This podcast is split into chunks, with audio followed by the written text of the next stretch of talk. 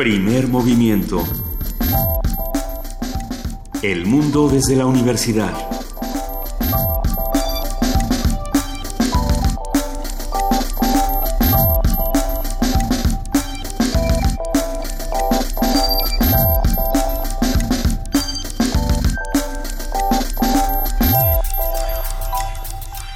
Muy buenos días, son las 7 de la mañana con 6 minutos de este viernes 10 de febrero y estamos aquí los tres reunidos en primer movimiento. Querido Benito Taibo, muy buenos días. Querida Luisa Iglesias, como siempre un inmenso privilegio poder acompañarlas en esta cabina a ustedes dos que son mis verdaderos ídolos. ¿Como tu roque? Eh, sí. Juana Inés de esa, nuestra jefa de información. ¿Cómo están? está Buenos días. Presente a la cual le paso sus audífonos Ah, rosas pink.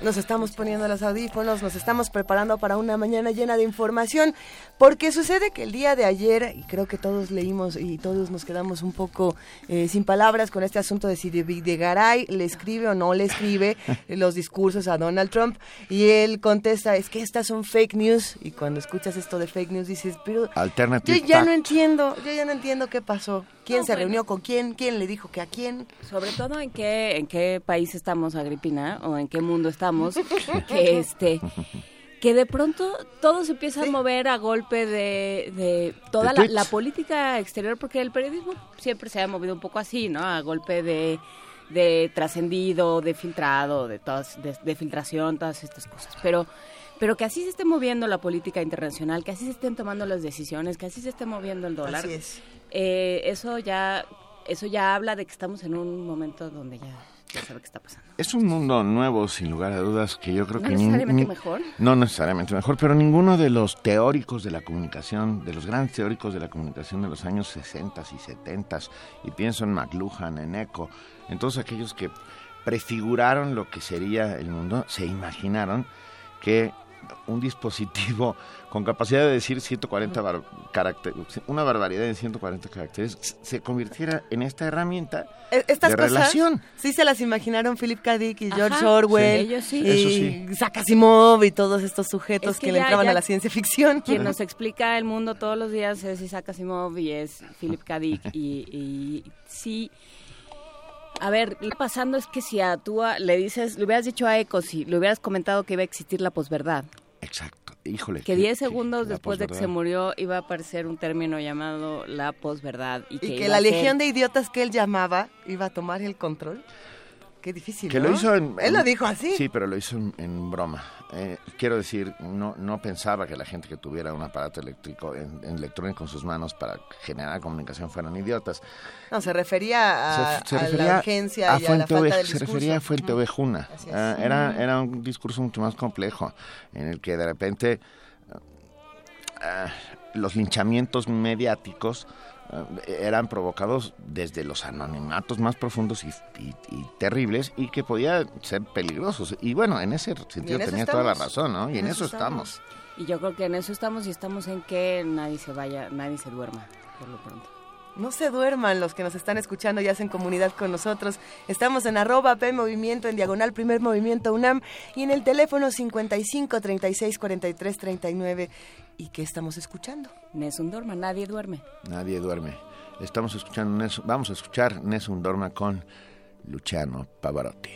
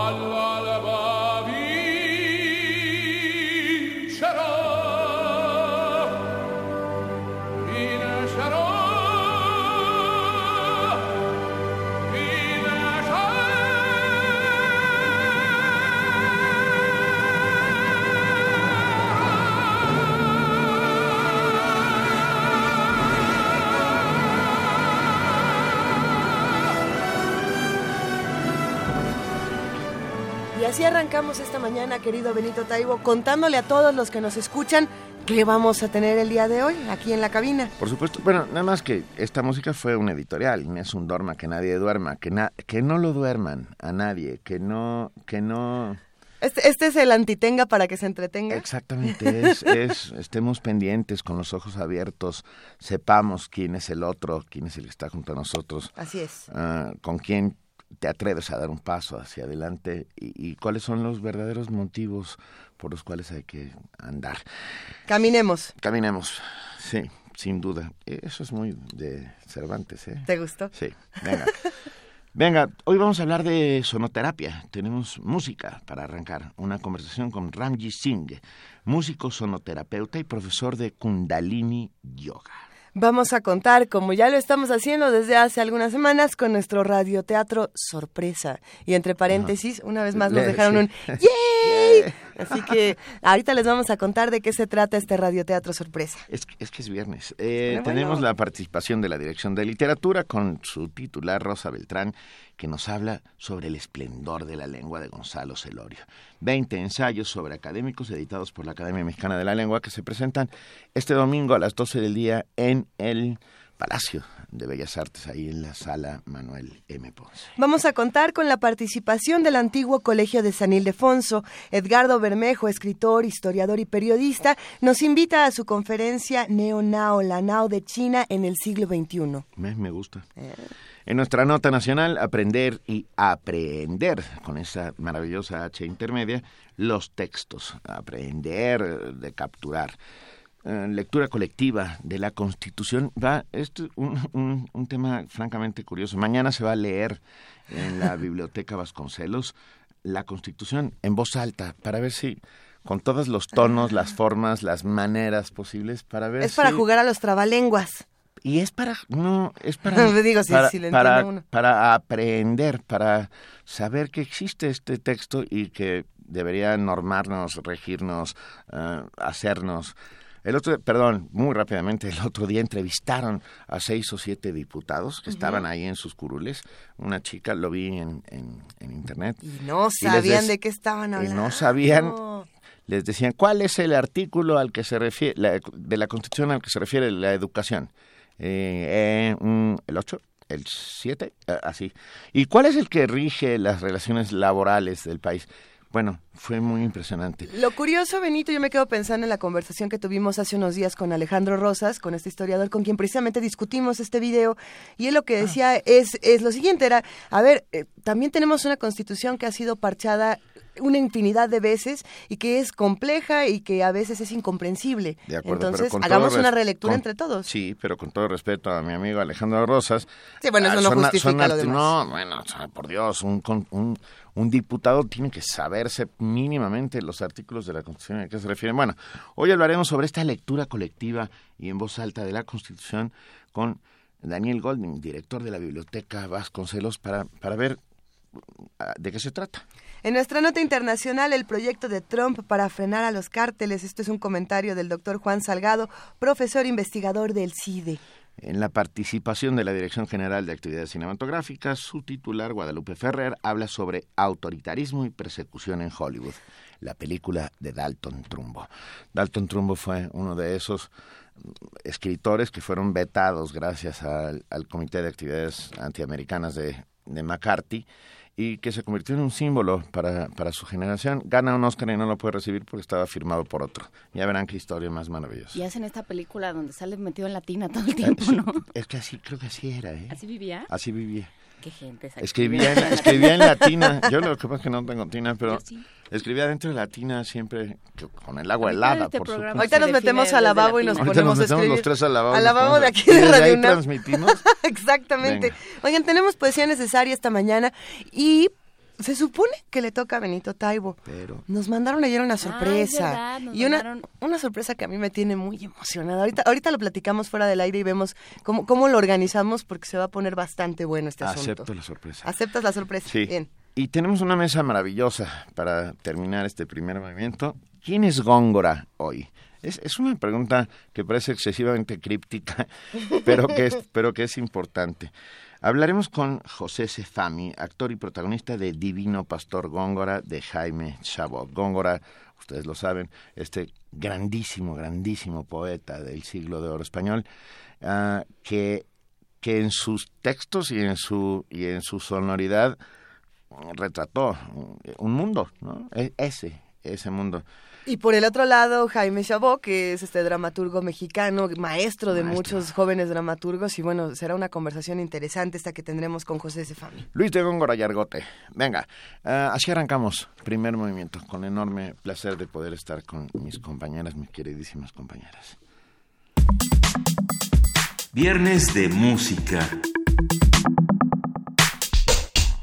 En distintas épocas y culturas, la sonoterapia se ha usado como tratamiento de diversas dolencias físicas y mentales. Se ha comprobado que es muy efectiva para reducir el estrés, alterar la conciencia y crear una profunda sensación de paz, bienestar y salud. La sonoterapia se basa en diferentes técnicas, en el masaje sonoro, el masaje vibracional, es cierto, además del mensaje también está el masaje. El, medio, el medio es el masaje. Ya, justamente.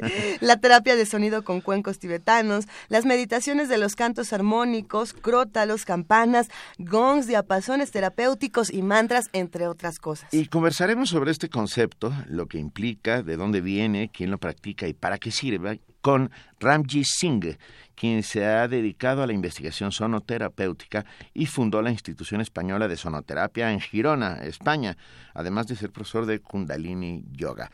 Ramji Singh, muy buenos días, bienvenido a Primer Movimiento.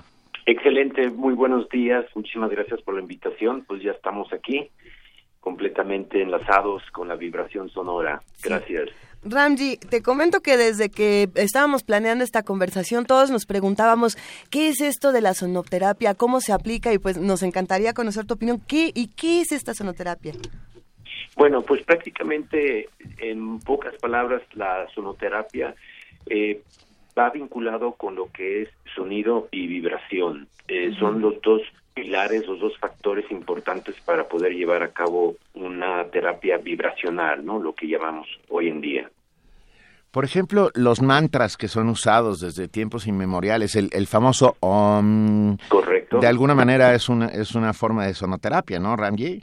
Sí, sí, eh, por supuesto. Eh, dando esa fuerza con la propia respiración, haciendo inhalación y una exhalación y poder sintonizar con ese mantra, eh, automáticamente nos vamos armonizando en, internamente, o sea, todo lo que es nuestra, nuestras células, todo nuestro sistema inmunológico, a través del sonido interior. Por eso también la fuerza y el poder de la voz es, un, es una herramienta totalmente fantástica que eh, va ligado con el mismo sonido y la misma vibración eh, obviamente hecha por nosotros, ¿no? Que eso es la, la, maravilla donde podemos entrar aquí en los diferentes estados, ¿no? Que llamamos también.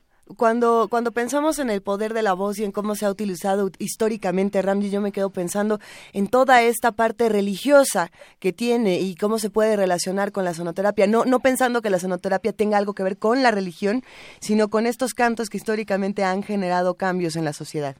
Correctamente, pues bueno, esto ya viene desde más de hace de, más de hace cinco mil años es decir, viene de la parte del budismo, del hinduismo, del, del sikhismo, donde uh, ellos en, sus ceremonias, por decirlo de esta manera, o rituales, este, a través de estos cantos, eh, mantras, este, shabbats, ellos ya estaban eh, sintonizados sobre esta so, sobre esta frecuencia. Entonces, posteriormente aquí fue uh, evolucionando de una manera donde no solamente la, la fuerza del sonido hace que o, o produce que, que, podamos llegar a un estado totalmente beta alfa, supongamos, sino que ahora ya tenemos y hay muchas herramientas de la sonoterapia donde son herramientas que es decir, sin, sin nuestra propia voz podemos entrar a estos mismos este equilibrios, ¿no? Ver, correcto. ¿Cuáles son los estados beta alfa y estos equilibrios de los que nos estás hablando? Sí, son estos estados eh, beta, alfa, teta, delta. Entonces, a, al nosotros generar eh, un sonido llámese con un cuenco tibetano o con algún instrumento sonoterapéutico o con nuestra propia voz, eh, estas ondas cerebrales que están totalmente activas y, y, y, corriendo por, por milésimas de segundo, se van alargando y se van relajando para que podamos entrar en un estado de ensoñación, en un estado de relajación y, eso hace que por nosotros Em, no tengamos esta resistencia y podamos ser totalmente entregados a, lo que es la fuerza del sonido y vibración, donde aquí ya eh, posteriormente llegamos a, unos pasos, supongamos, de, de, una levitación, por decirlo de esta manera, donde nuestro, eh, donde nuestro cuerpo ya no lo sentimos, donde eh, estamos totalmente sintiendo eh, lo que es la, el sonido y la vibración y, es un oleaje dentro del cuerpo humano a través de, lo que es la sangre, los líquidos y por eso también es muy recomendable tomar suficiente agua, ¿no? Para poder llegar a esta experiencia, ¿no? Ese, es, eh, estaba yo pensando en todas las posibilidades, Ramji, que tiene el sonido desde tiempos inmemoriales, insisto. Me quedé pensando en los sufis que bailan, que bailan interminablemente al compás de ciertas músicas ah, y que entran en, en estados eh, casi catárticos, ¿no? O, o, o aquellas tribus africanas y, de otros muchos lugares del mundo que al compás de los tambores, que finalmente lo que están haciendo es imitar el sonido de los corazones, eh, también entran en, en, estados catárticos. Háblanos un poco de esto, por favor.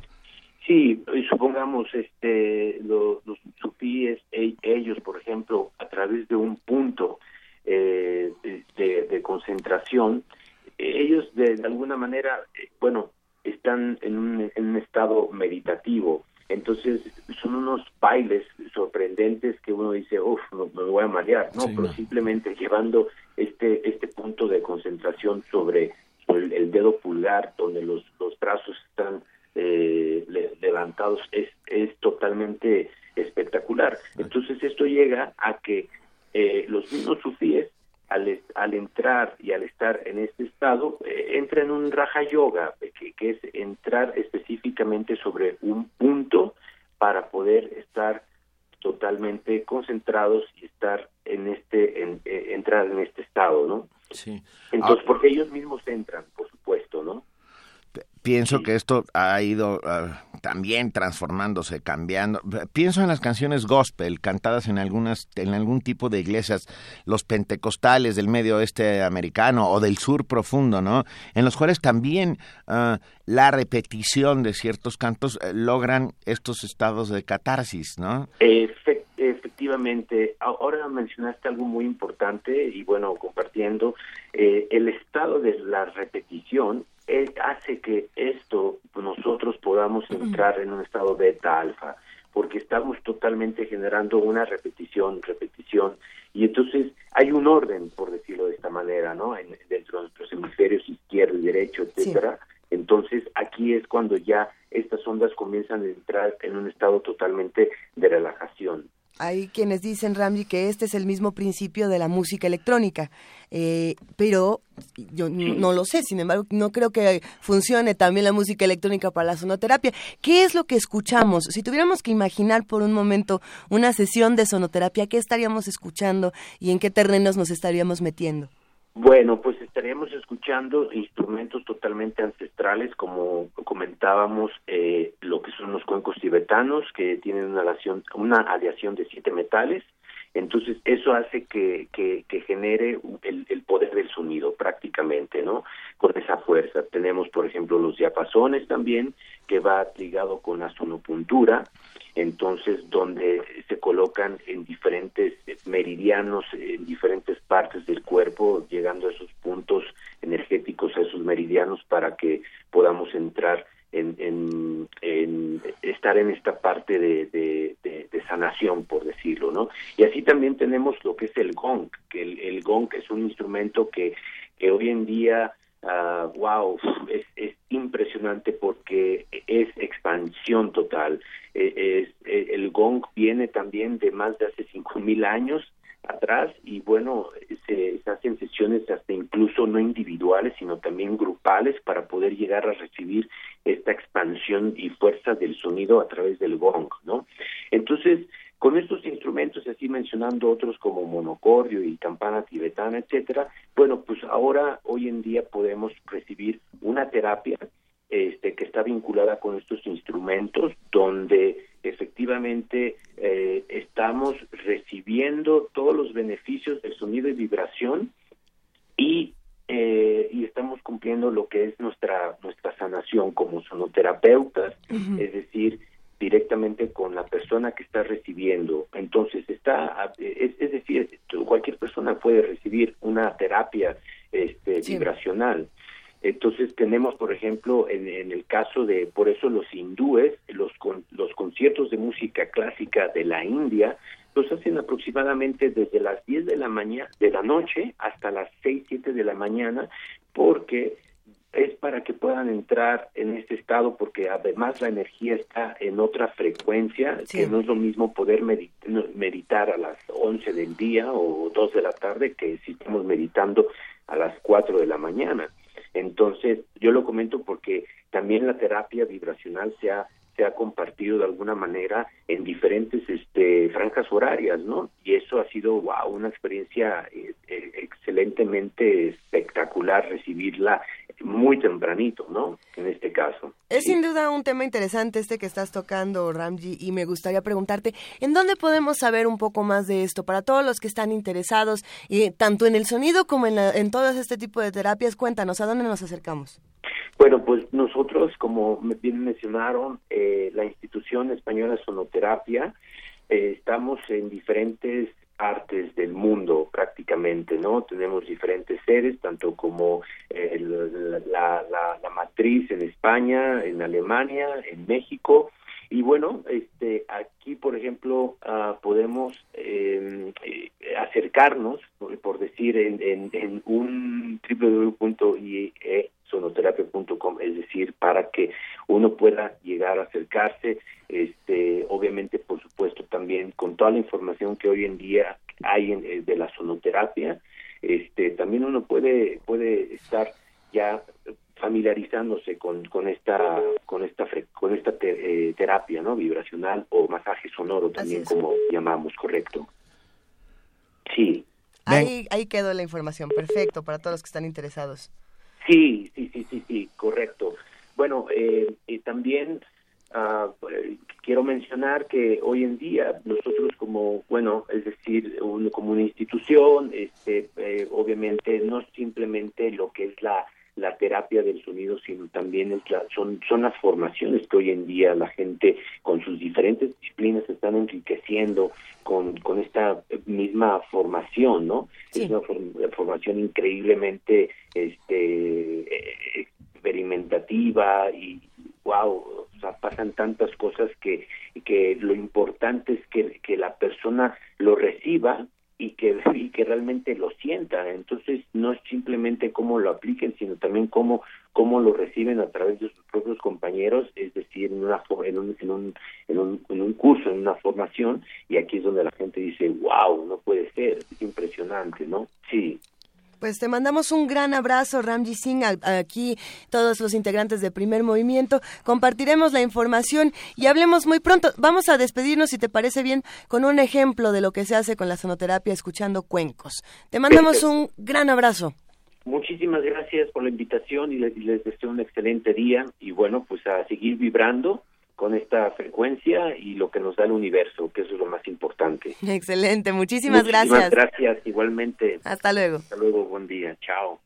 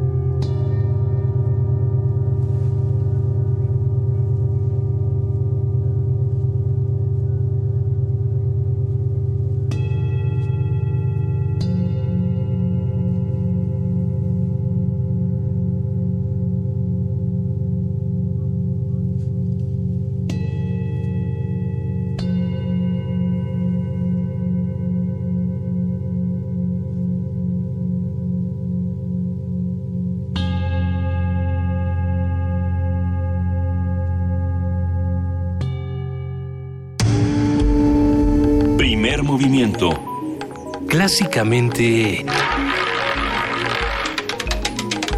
Diverso. Son las 7 de la mañana, 34 minutos y hay que decir que nosotros tenemos otras maneras de hacer sonoterapia. Y una de nuestras maneras de hacer sonoterapia es contando historias, haciendo, contando cuentos. Y hoy tenemos una sorpresa, un radioteatro completamente en vivo, con, con dos, este... Sin red. Sin red. sin red de protección, triple salto mortal al frente. En este holandés. caso, Amalia Fernández y Juana Inés de esa nos van a compartir eh, un, un texto que esperemos les encante. A ver, esta es una sorpresa para todos los que nos escuchan. Se llama Sopa de Muñecas. Es de Pilar Armida, está ilustrado, eso no lo pueden ver, está ilustrado por Diego Álvarez. Exactamente, está en editorial Sidley y es un álbum ilustrado. No, Y va como sigue. al final contamos un poco de la ilustración para que quede claro. No, sí.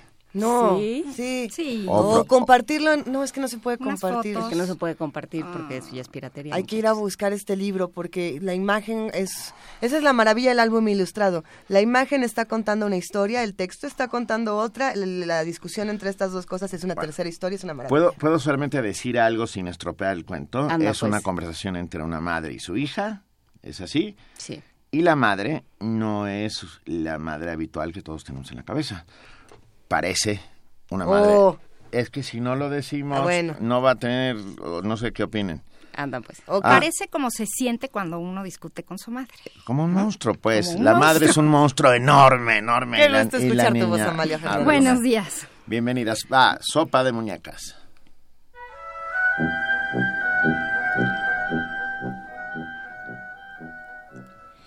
¿Y esa maleta? Es mía, ya me voy de la casa. Ah, sí. Sí, al ratito llega mi helicóptero.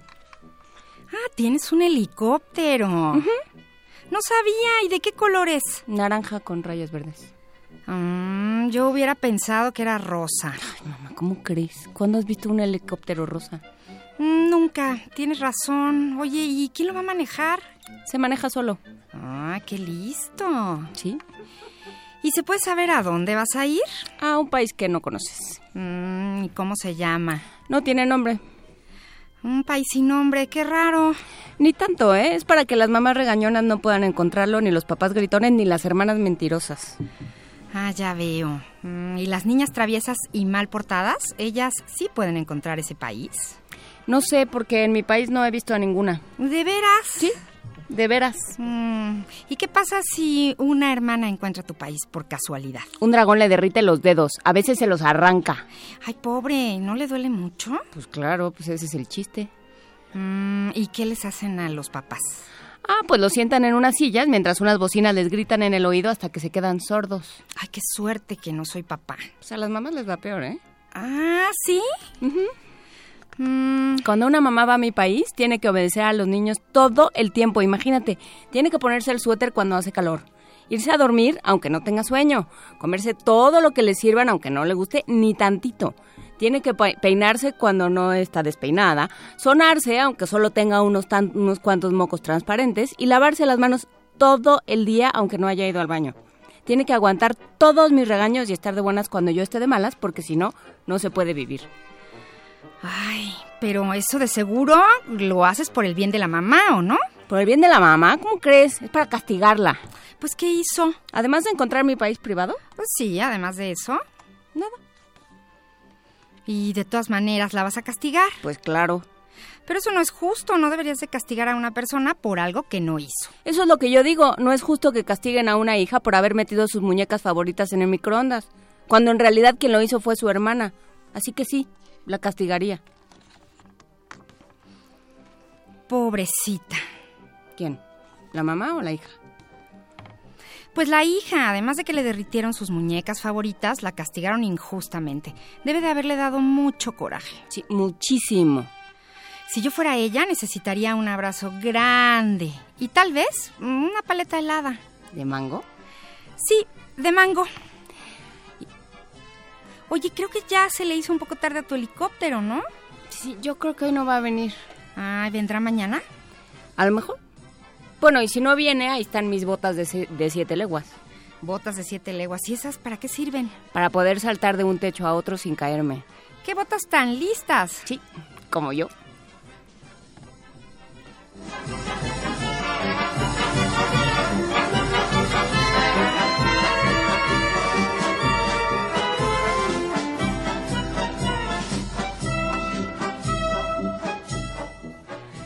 Y entonces ahora sí podemos contar que esta maravillosa historia tiene una transformación conforme el texto avanza. La madre que al principio es una suerte de monstruo se va convirtiendo a, a- a través de la conversación con la hija en su mamá. Simple y sencillamente. Es una joya, ¿eh? El cuento. Y lo hicieron muy bien, chicas. Permítanme gracias. aplaudirles. ¡Eh, ¡Bravo! Muy bien. Y Pues aquí seguimos. Viernes de Radio Cuento. Escuchamos eh, Sopa de Muñecas de Pilar Armida, ilustrada por Diego Álvarez. La pueden, está coeditada entre El Extinto con Aculta y Sifkli. Eh, de verdad, e- es, es, es un libro ilustrado precioso, precioso, precioso. Oye, y ahora que podemos hacer peticiones de poesía necesaria, también se pueden hacer peti- peticiones de radioteatro sorpresa. Sí, claro. Sí, como que si sí. usted tiene un texto en su corazón que le, que le gusta, si usted si usted pequeño va rumbo a Ajá. la escuela y quiere, sea de la talla que sea, va rumbo a la escuela, al trabajo, a la oficina o a donde sea, y quiere escuchar algún alguna historia, Tiene que avísanos. ser un álbum ilustrado, tiene que ser un cuento para niños, tiene que ser un cuento para adultos, para medianos, para, todos, pues, para todas las edades. Más para niños, digamos que admita diferentes eh, diferentes edades lectoras y diferentes niveles de lectura.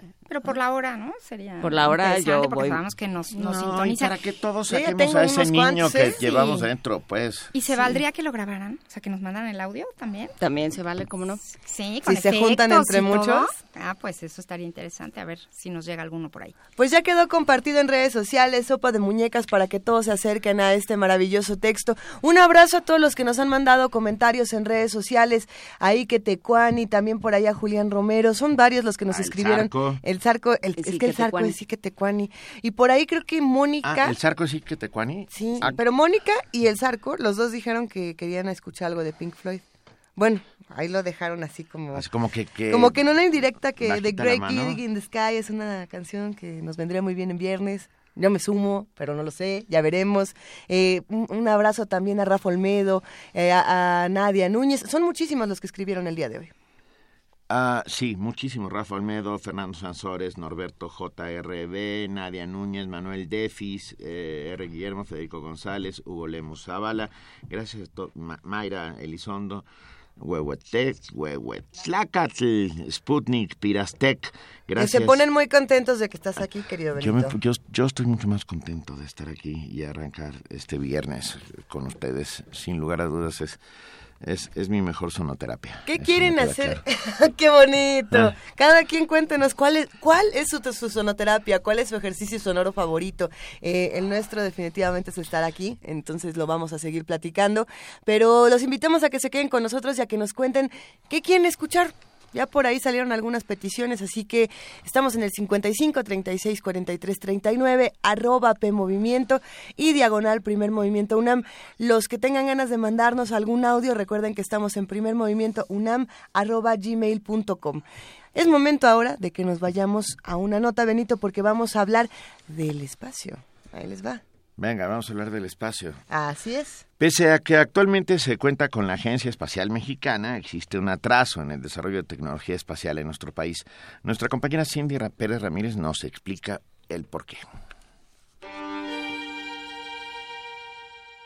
Desde el lanzamiento del Sputnik 1 por la entonces Unión de Repúblicas Socialistas Soviéticas, se han desarrollado múltiples tecnologías aplicadas en la rama espacial. Solo dos meses después del lanzamiento de la URSS, profesores de la Escuela de Física de la Universidad de San Luis Potosí lanzaron el primer cohete sonda mexicano para conocer las propiedades de la atmósfera, el Física 1. Pese a que actualmente se cuenta con la Agencia Espacial Mexicana, el atraso en el desarrollo de tecnología espacial es de seis décadas, de acuerdo con Gustavo Medina Tanco, académico del Instituto de Ciencias Nucleares de la UNAM. Se necesita una serie de elementos básicos que hoy no existen. Una son recursos humanos, formar ingenieros, técnicos, científicos, matemáticos, etcétera, con una orientación para áreas muy específicas que son las de aplicación espacial. Por otro lado, se necesita know-how, el saber hacer. Y vean que lo, separo de recursos humanos, porque una cosa es formar gente, otra es el tener, el, o sea, lo que se puede aprender hasta los libros, digamos, y otra es tener el conocimiento para hacer y aplicar determinadas tecnologías, que eso solo se obtiene haciéndolo. Y por otro lado, ese es el paso que sería importante dar con el apoyo de universidades grandes como es la UNAM, es que básicamente la gente que se forme acá no se desperdicia. Durante la conferencia de la UNAM al espacio, el investigador se refirió al trabajo que realiza el Instituto de Ciencias Nucleares de la UNAM. Estamos creando el Laboratorio de Instrumentación Espacial NINF. Y tiene una ligación muy estrecha con la Agencia Espacial Mexicana en el sentido de que muchos de sus proyectos considerados más importantes pasan por acá, por este laboratorio. Y por otro lado, tenemos también colaboraciones, tanto con colaboraciones científicas, esta es una colaboración puramente científica de 14 países, más trabajo con diversas agencias espaciales, la Agencia Espacial Francesa, la NASA, la Agencia Espacial Italiana, la Agencia Espacial Rusa, la Agencia Espacial Japonesa. Si las consideramos desde el punto de vista de ingeniería espacial, tenemos dos grandes áreas. Una es el área estratosférica y después tenemos la parte espacial propiamente dicha. Cabe resaltar que esta entidad académica ha colaborado en distintas investigaciones, por ejemplo, la misión Curiosity que llegó exitosamente a Marte en 2012, en donde llevó a cabo importantes estudios con ayuda de experimentos diseñados en parte por el instituto. Para Radio UNAM, Cindy Pérez Ramírez.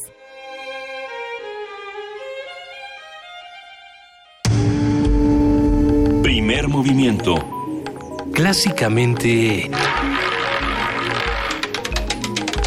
Diverso. Siendo las 7 de la mañana con 45 minutos, ya tenemos en la línea y lo agradecemos inmensamente a Rosa Beltrán, titular de la Dirección de Literatura de la UNAM, quien nos habla sobre el esplendor de la lengua. Eso sí es sonoterapia. Muy buenos días, querida, querida Rosa. ¿Qué tal? ¿Cómo están? Y escucharlos también. Es un placer para nosotros. Pues yo quisiera hablarles de un libro que se va a presentar este domingo a las 12 del día, después del cual iremos a la marcha, claro.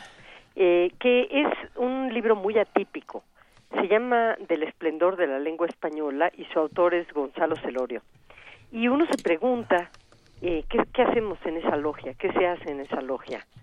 Que es la Academia de la Lengua. Y eh, quiénes han estado por allí también.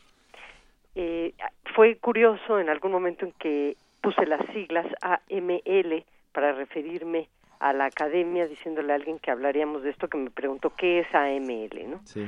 Eh, bueno, algunos de estos ensayos, son 20 ensayos los que componen el libro, no solamente hablan de qué se hace allí, sino de quiénes han pasado por la academia y de qué manera han transformado la lengua, de qué manera, han aportado, más allá del campo meramente lingüístico, conocimientos que tienen que ver con la lengua.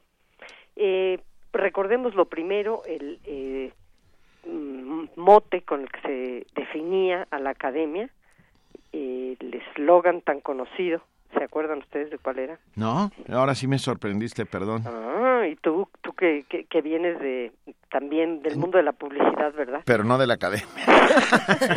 a ver, a ver. Limpia, fija y da esplendor. Ah, claro. Que, que sí parece en efecto más el eslogan de un anuncio publicitario. De un detergente. ¿verdad? Sí. Sí, así empezó en sus inicios, pero estamos hablando de una institución que tiene varios siglos. No, no limpia, eh, fija, pero sí da esplendor en el sentido de que la labor actual de la academia es la de registrar las diferentes maneras en las que los hablantes usan la lengua. Y ha cambiado muchísimo el criterio, porque, por ejemplo, lo normativo, que hasta hace muy poco se consideraba como palabra incuestionable, es decir, el español que venía de España, lo normal, en el sentido de correcto o de mejor, no es para nada uno de los criterios de la academia actual por supuesto que lo que se hace es registrar los distintos usos, las hablas del español de las distintas regiones y José Moreno de Alba, un académico, fue quien introdujo por primera vez atinadamente el término de españolismo para hablar de aquellos vocablos de allá que no son de acá. Y esto, si lo pensamos um, detenidamente, pues es un acto descolonizador, cambia completamente nuestra manera de mirar la lengua, ¿no? La eh, manera en la que se estudia el español que se habla en Estados Unidos, en la frontera, es también un acto descolonizador. De estos 20 ensayos sobre las personas y las obras de académicos mexicanos, hay varios que son verdaderamente deliciosos. Eh, los tonos varían mucho porque algunos son de tipo elegiaco, eh, nostalgiosos, en fin, y otros en cambio son muy divertidos. En estos ensayos hay novelistas, historiadores, filólogos excepcionales como José Luis Martínez, Antonio Latorre y la propia Margit Frank que va a estar en la presentación. Eh, recordemos que Margit Frank tiene estudios, entre otros muchos, sobre la oralidad del Quijote, que son indispensables, que gracias a ella eh, sabemos por qué está escrito de esa manera y cómo eh, alguien que sabía leer se presentaba, por ejemplo, en el eh, campo cuando estaban cuidando los animales entre 30 más a la hora del descanso y leía en voz alta este libro. Y esa es una de las características que hacen que siga siendo un libro tan escuchable. ¿no? Hay también eh, poetas, músicos como Carlos Prieto, para nadie es desconocida su historia sobre Chelo, con quien viaja, con quien vive, ¿no? su compañero, que es el, el violonchelo. Hay analistas políticos como Granados Chapa y antropólogos como Roger Bartra. Eh, y hay varios académicos también de fuera y de dentro, por ejemplo, Dulce María Loinás, cubana, eh, mujer directora de la Academia de Cuba, justo en el momento en que triunfa la Revolución cubana, entonces ahí hay también unas peculiaridades de cómo se estudia la lengua. Y eh, Tito Monterroso, entre líneas, con, que como sabemos practicaba en la escritura la brevedad, que usaba más la goma que la punta del lápiz, y del que se cuentan anécdotas deliciosas, porque a su vez él refiere la anécdota de un colombiano que gustaba de la brevedad. No se las voy a decir porque el chiste es leerla, o el chiste es estar en la presentación y, y escucharla, es muy divertida. Y otro exiliado extraordinario, Eulalio Ferrer. Sí. Me, me, voy a referir a dos eh, personajes en este momento, eh, para, para terminar la nota, uno de ellos, dos de ellos cronistas en realidad, porque mm, uno digamos que es maestro del otro, Artemio de Vallarispe, ¿no? Este personaje tan excéntrico que en cierta forma es el maestro de Salvador Novo, los dos académicos, pero Artemio de Vallarispe es eh, un cronista a toro pasado, en realidad es un cronista, un falso cronista, aunque haya sido designado como tal, porque siempre escribió de cosas que no estaban ocurriendo en el momento en el que él vivía, ¿no? Rescataba las historias del pasado y las contaba como si estuvieran sucediendo en ese momento, como si la Güera Rodríguez estuviera frente a él. Uh -huh. Y Salvador Novo, que como dice Celorio, eh, lo trató, es decir, Novo a Celorio, lo trató y lo maltrató, ¿no? Eh, y escri quien escribe La Nueva Grandeza Mexicana para ganar un concurso convocado por el Departamento Central y la anécdota cuenta que Novo se quejó de que el certamen impusiera como máximo 80 cuartillas de extensión porque le parecían muy pocas para loar este esta ciudad.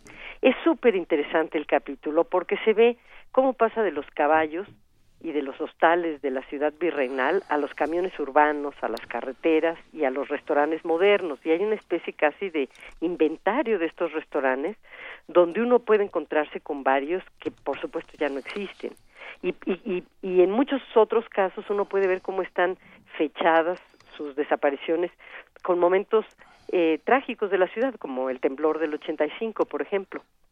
Habla también de las pulquerías al Ladies Bar, y se acuerdan ustedes que las, bueno, no se acuerdan porque están muy jóvenes, pero a lo mejor Benito, tú y yo sí, que las pulquerías estaban prohibidas para las mujeres, prohibida la entrada, ¿no? Todavía no me dejaron pasar a muchas, no te preocupes, Rosa. Lo intenté, no te preocupes. Pero por menor de edad, por, porque niños de uniformados tampoco. Oye, pero se creyó que siempre las pulquerías estuvieron prohibidas para mujeres y no es cierto. Esto también fue un decreto en 1925, fíjate, hasta antes, por supuesto que estaba eh, permitida la entrada, ¿no? Y hasta los eh, finales de los años 70 se volvieron a abrir.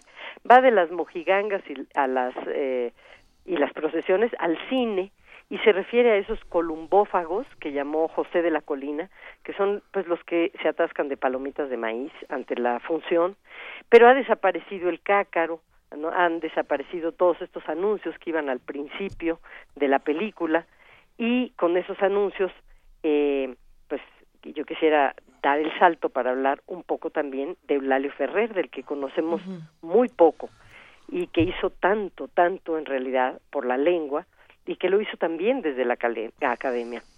Como ustedes saben, al escuchar el nombre Ferrer, pues lo primero que se viene a la mente es la agencia de publicidad, fue un gran publicista. Pero pocos saben que Eulalio Ferrer fue uno de los que se salvaron literalmente gracias a la literatura, que lo, lo, salvó de volverse loco en la situación de la guerra a los 19 años, el hecho de que cuando estaba en un campo de concentración... En Argel-sur-Damer. Exactamente. Eh, en Francia. Exactamente.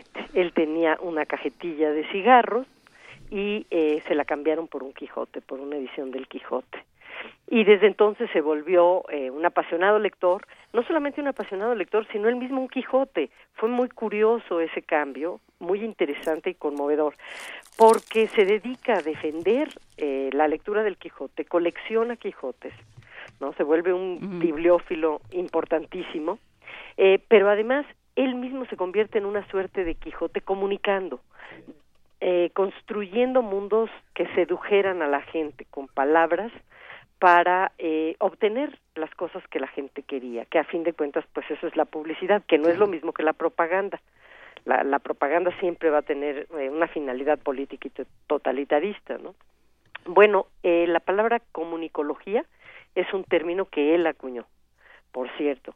Eh, y otra de las cosas interesantes de Eulalio Ferrer es que entre sus múltiples publicaciones, muchísimos libros sobre la publicidad y cómo va cambiando en las distintas épocas y qué la define y este en fin toda esta larga mm, historia eh, podemos ver cómo el mundo de los años 60, 70 y 80 vinculados a la publicidad vivió una época eh, de oro, una suerte de época gloriosa desde esa otra entrada cuando se hacía publicidad tan inteligente y tan cercana a la poesía. Y no me dejarás mentir Benito tú que estás muy eh, pues este familiarizado con este mundo no yo trabajé con yo trabajé con Eulalio Ferrer curiosamente durante algún tiempo y incluso tuve la enorme fortuna de ser un poco el corrector de estilo de alguno de sus libros, de sus libros sobre publicidad. Me quedé pensando, querida Rosa, en Novo y en su famoso... Es que, fíjate, así se risa el rizo, como dirían los, en los... ¿no? Cuando hablabas de, de fija, brilla y da esplendor, sí. ¿no? Me quedé pensando en... En los tres movimientos de Fab. Exacto remoja, exprima y tienda, que es de Novo. ¿eh? Justamente es de Salvador Novo. Y si se descuidan, cantamos. Y ¿eh? si se descuidan, cantamos. Pero no lo vamos a hacer. Pero qué, qué, qué maravilla. Es a las 12 del día en la sala Manuel M. Ponce. El domingo. Del Palacio de Bellas Artes. Ahí estarás con Gonzalo Celorio. Creo, eh, Gonzalo es, es uno de nuestros... De nuestros lujos. De nuestros lujos, de nuestros sabios, además de los de los más elegantes escritores mexicanos en todos los sentidos. ¿eh? Estará también Matos Moctezuma, que no, es bueno. otro eh, académico, estará la propia Margit. Eh, yo creo que va a ser súper interesante escuchar a estos otros atípicos que pasaron por la academia y que hicieron cosas con el lenguaje que no sospechaban. Sí, y hoy por hoy ya la academia ha variado un poco su, su primera su primera misión, sigue dando esplendor, pero ahora yo creo que vibra y muta, ¿no? Vibra, muta y da esplendor, ¿no te gusta? Como y sacan las antenas porque se trata de registrar los cambios y vaya que está cambiando la manera de expresar. Claro que sí, y está, está mutando todo el tiempo. Todo Nuestro el lenguaje tiempo. no está no está incólume, petrificado, sino bueno, cambia y se transforma diariamente. Porque la lengua la hacen los hablantes. Claro. Es un hecho. Claro. Y, y, y, la hacen para lo que necesitan. Eh, que es comunicarse, ¿no? Exactamente. Querida Rosa Beltrán, te mandamos un muy fuerte abrazo y te agradecemos estar en primer movimiento este viernes. Otro muy fuerte para ustedes. Gracias, Besos. querida. Dios. Muchas gracias. Un, muy rápidamente, ya que A estamos en Exprima y Tienda y tal, un anuncio rápido. Uh, curso Poética de la Crónica, de la ciudad de los palacios a la ciudad de los batracios. Me Universo encanta, de letras. me encanta el título. Es, me es precioso, encanta, ¿no? sí, es una maravilla. Universo de Letras invita a de la ciudad de los palacios a la ciudad de los batracios. este curso de poética de la crónica hablando de, elegantes de nuestra lengua, ¿no? Vicente Quirarte, sin lugar a dudas, es, es uno de ellos, es, es un sabio al que tenemos que estar muy orgullosos de tener entre nosotros. Bueno, pues imparte este curso de poética de la crónica eh, Vicente Quirarte los días 20 y 22 de febrero en el auditorio del Museo Universitario de Arte Contemporáneo, el MAC, ahí en el Centro Cultural Universitario en CEU. Eh, las inscripciones son en www.universodeletras.unam.mx. No se lo pierdan, de verdad. Es un curso espectacular. Me acaban de decir hace muy poco que Vicente Quirarte es el verdadero vampiro de la colonia, de la colonia Roma y sentí tan bonito pero en el mejor de los sentidos, en el mejor de los sentidos, ¿no? O sea, por, por el asunto precisamente de que es este hombre que se ha dedicado tanto a la parte académica como a la parte de la literatura gótica profundamente. Es una maravilla. Bueno, pues ya lo saben, de la ciudad de los Palacios a la ciudad de los Batracios, impartido por Quirarte, 20-22 de febrero, en el auditorio del Museo del MAC. Inscripciones www.universodeletras.unam.mx. Y ahorita regresamos. Primer movimiento. Clásicamente... Universitario.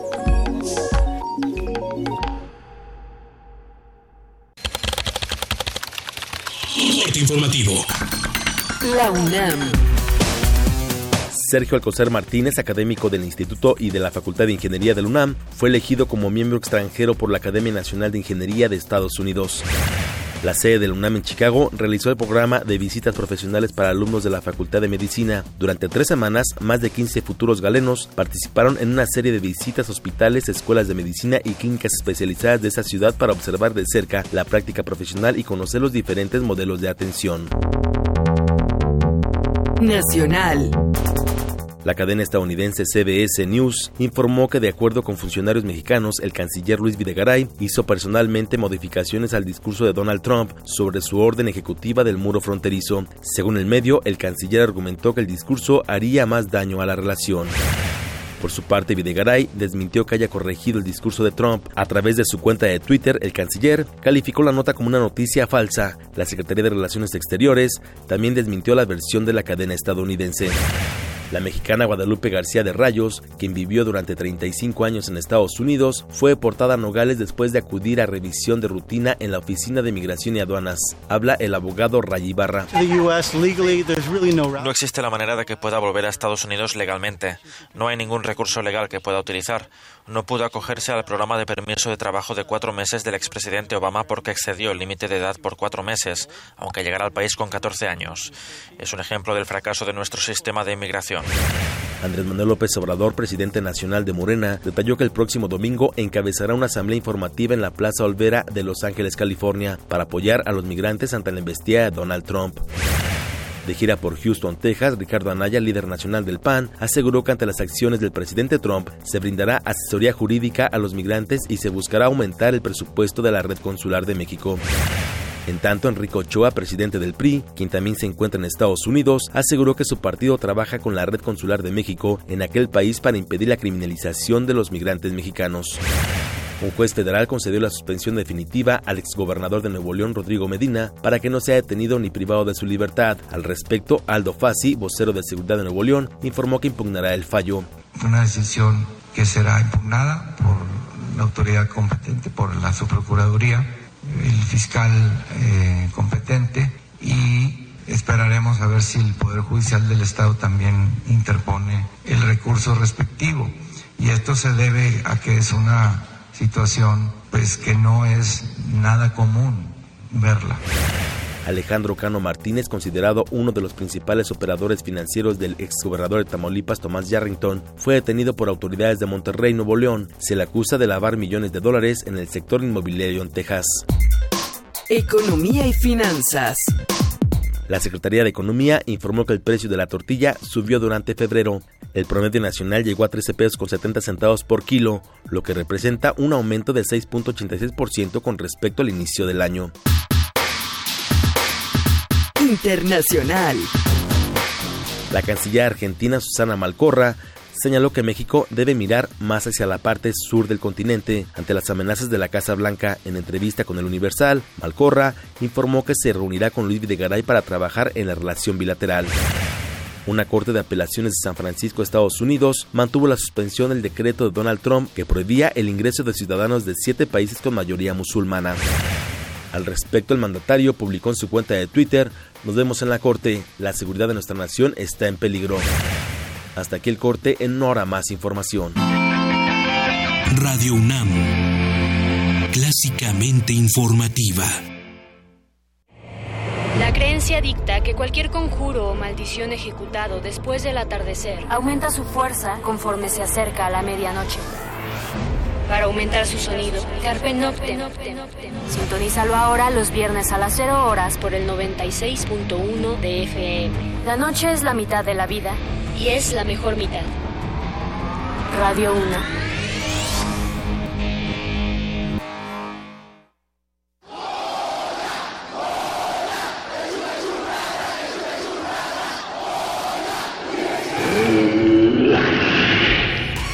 ¿Te identificaste? Identifícate con Fundación UNAM y ayuda a becar a miles de alumnos universitarios. Súmate 5340-0904 o en www.funam.mx. Contigo hacemos posible lo imposible. Oye Luis, ¿qué debo de hacer para que mi empresa también pueda ser contratada como proveedora de servicios para las campañas políticas? Lo primero es darte de alta en el Registro Nacional de Proveedores del INE y si ya estás inscrita, en febrero realizar tu refrendo. Si eres persona física o moral y vendes, arrendas o proporcionas bienes o servicios a los partidos, precandidatos, aspirantes o candidatos independientes para las próximas elecciones, es obligatorio darte de alta en INE.mx diagonal RNP. Contigo México es más. Súmate. Instituto Nacional Electoral. INE. El conflicto es inevitable, el cambio una necesidad humana. Son los fundamentos de la reinvención. En Radio UNAM queremos ofrecer nuevos mundos para oídos cada vez más abiertos. Tus oídos merecen oír de todo. Resistencia modulada. La respuesta a la demanda auditiva de nuestra ciudad. Lunes a viernes, 21 horas. Por el 96.1 de FM. Radio UNAM. En febrero, escucha lo nuevo que descargacultura.unam tiene para ti. Estrenos. Hablemos de ópera con Gerardo Kleinburg. Descubre cómo Giacomo Puccini compuso una de sus óperas estelares, Madame Butterfly. Empieza a armarse el proyecto de convertir Madame, todavía Madame Butterfly, en una nueva ópera del compositor italiano. Visita www.descargacultura.unam.mx. En 1976, la inconformidad se volvió estridencia. La rebeldía, un lenguaje de protesta. Llega a México la exposición Punk, sus rastros en el arte contemporáneo. Más de 40 artistas nacionales e internacionales exponen alrededor de la influencia de este movimiento en el arte contemporáneo. Museo Universitario del Chopo. Hasta el 26 de marzo. Más información en www.chopo.unam.mx. La obra del artista clásico del renacentismo alemán, Lucas Cranach, se puede apreciar en el Museo Nacional de San Carlos. La muestra está integrada por 10 tablas del siglo XVI creadas por el pintor, que establecen un diálogo con pinturas y grabados de otros autores contemporáneos procedentes de diversos museos. La exposición Lucas Cranach, Sagrada Emoción, se puede visitar en el Museo Nacional de San Carlos, en Avenida Puente de Alvarado número 50, Colonia Tabacalera, Ciudad de México. De las vistas de Salvador Toscano a la época de oro. Del celular a la era digital. Filmoteca UNAM. Celebrando 120 años de la llegada del cine a México. Sala de exposiciones, acervo y restauración, cine en línea, talleres, hemeroteca. Circuito Mario de la Cueva, frente a la Facultad de Ciencias Políticas y Sociales.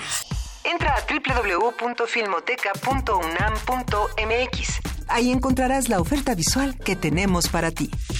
Filmoteca UNAM. En un mundo desigual e intolerante, ¿cuál es la línea que nos separa del otro? Sin margen. Borramos fronteras. Acompaña a Luisa Iglesias y conoce los ecos de la diversidad social. Todos los jueves a las 12 del día por el 96.1 de FM. Radio UNAM. Mucha propaganda casera, mil pesos.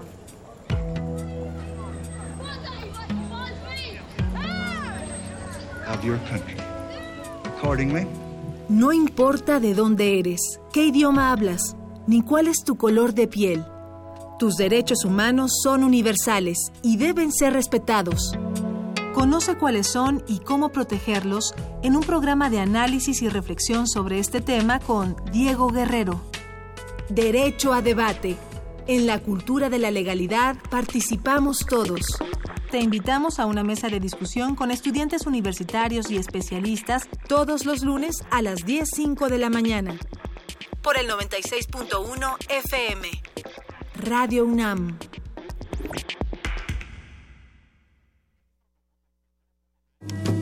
Náhuatl, Mixteco, Maya, Celtal, Tzotzil, Zapoteco, Otomí. Las lenguas originarias de México reunidas en un espacio de interculturalidad. Calme Cali. Calme Cali. Acompáñanos a conocer las diferentes culturas indígenas de nuestro país en voz de sus hablantes. Todos los jueves a las 10 de la mañana. Retransmisión domingo 15.30 horas. Por el 96.1 de FM. Radio UNAM.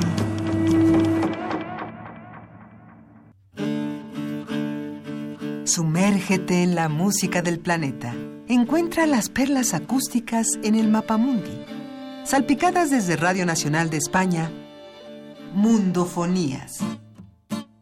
Una producción de Juan Antonio Vázquez y Araceli Zigane, creada para divulgar los ritmos del mundo. Sábados 6 de la tarde, por el 96.1 de FM. Radio UNAM. Primer movimiento. Podcast y transmisión en directo en www.radiounam.unam.mx.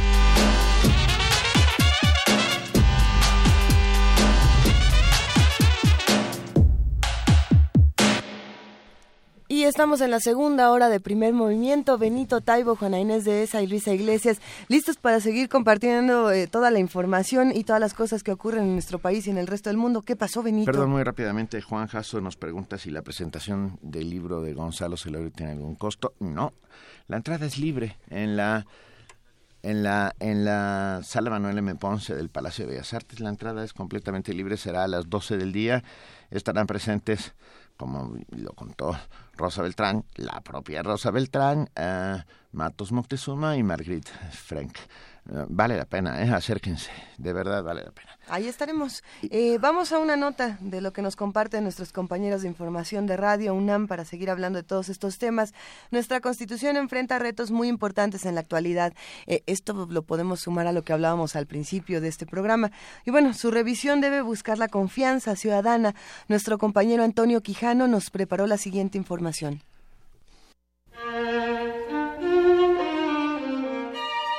Durante mucho tiempo nuestra constitución ha sido letra muerta, por lo que enfrenta retos muy importantes, afirmó el maestro Jorge Islas en el marco del ciclo de conferencias El futuro del constitucionalismo mexicano, organizado por la Facultad de Derecho de la UNAM. En el aula magna Jacinto Payares, el experto de esa entidad académica aseguró que después de su promulgación en 1917, el país vivió paz social y gobernabilidad, producto de usos y costumbres de un pacto político y la Constitución estuvo en una vitrina que sacaban cada 5 de febrero. Y, por supuesto creo que hay evidencia empírica para sostener lo que propongo. Por supuesto puede ser provocador, pero también hay que decir la verdad objetiva y concreta. ¿Pudo más el pacto de los líderes revolucionarios para agruparse en torno a un partido político y con ello buscar prevalecer en el ejercicio del poder? Que el acuerdo constitucional de Querétaro. ¿Cuándo regresó el acuerdo constitucional de Querétaro? Yo creo que con las alternancias y la pluralidad que se empezaron a manifestar a nivel local y hoy a nivel federal. Y hoy nuestra realidad es que regresamos al sistema constitucional formal.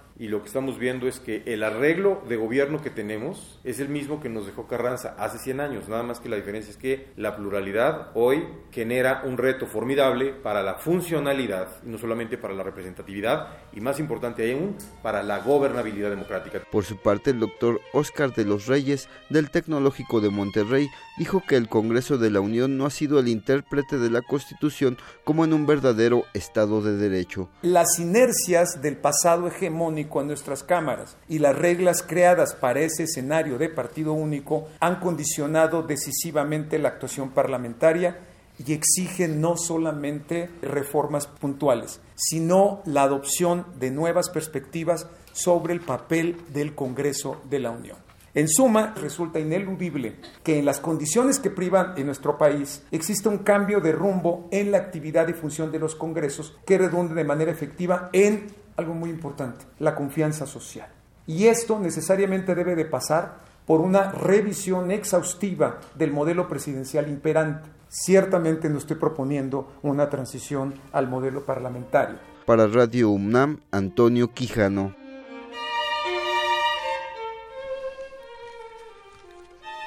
8 de la mañana, 14 minutos. No quise pasar como una locomotora sobre ese ese solo de violín. no pases, no pases. Fue inevitable. No, ya pasé.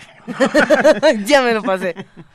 Ah, tenemos ya la participación del antiguo colegio de San Ildefonso y está con nosotros Edgardo Bermejo, escritor, historiador, periodista, que nos invita a su conferencia, que no voy a decir el nombre porque está muy bonito y lo va a decir él. Edgardo, bienvenido, muy buenos días. Buenos días, Benito, ¿qué tal? Bien, ¿cómo andas?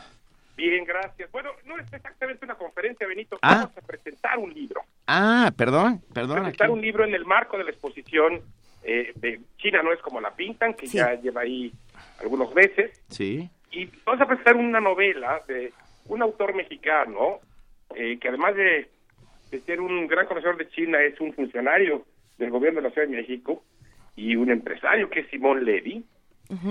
Y Simón publicó hace algunos años una novela que hoy viene muy a cuento, que hay que recuperar por el tema que trata. Trata sobre la Nao de China.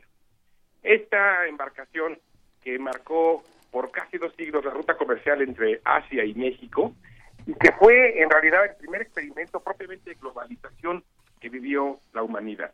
Sí. Productos de China fueron embarcados de allá a Filipinas, de Filipinas a Acapulco, cruzaron México y finalmente llegaban a Europa, en lo que es la primera gran experiencia globalizadora. Y viene a cuento porque eh, no solo por la exposición, eh, no solo en el marco de la exposición del museo, quiero decir, sino porque, eh, como se ha debatido e insistido en los últimos días, tenemos que voltear de nuevo hacia el continente asiático en esta coyuntura eh, eh, que enfrentamos con el gobierno de los Estados Unidos. Hemos por muchos años mirado hacia el norte y descuidado nuestros vínculos con esa otra región que nos, a la que pertenecemos, que es el Océano Pacífico.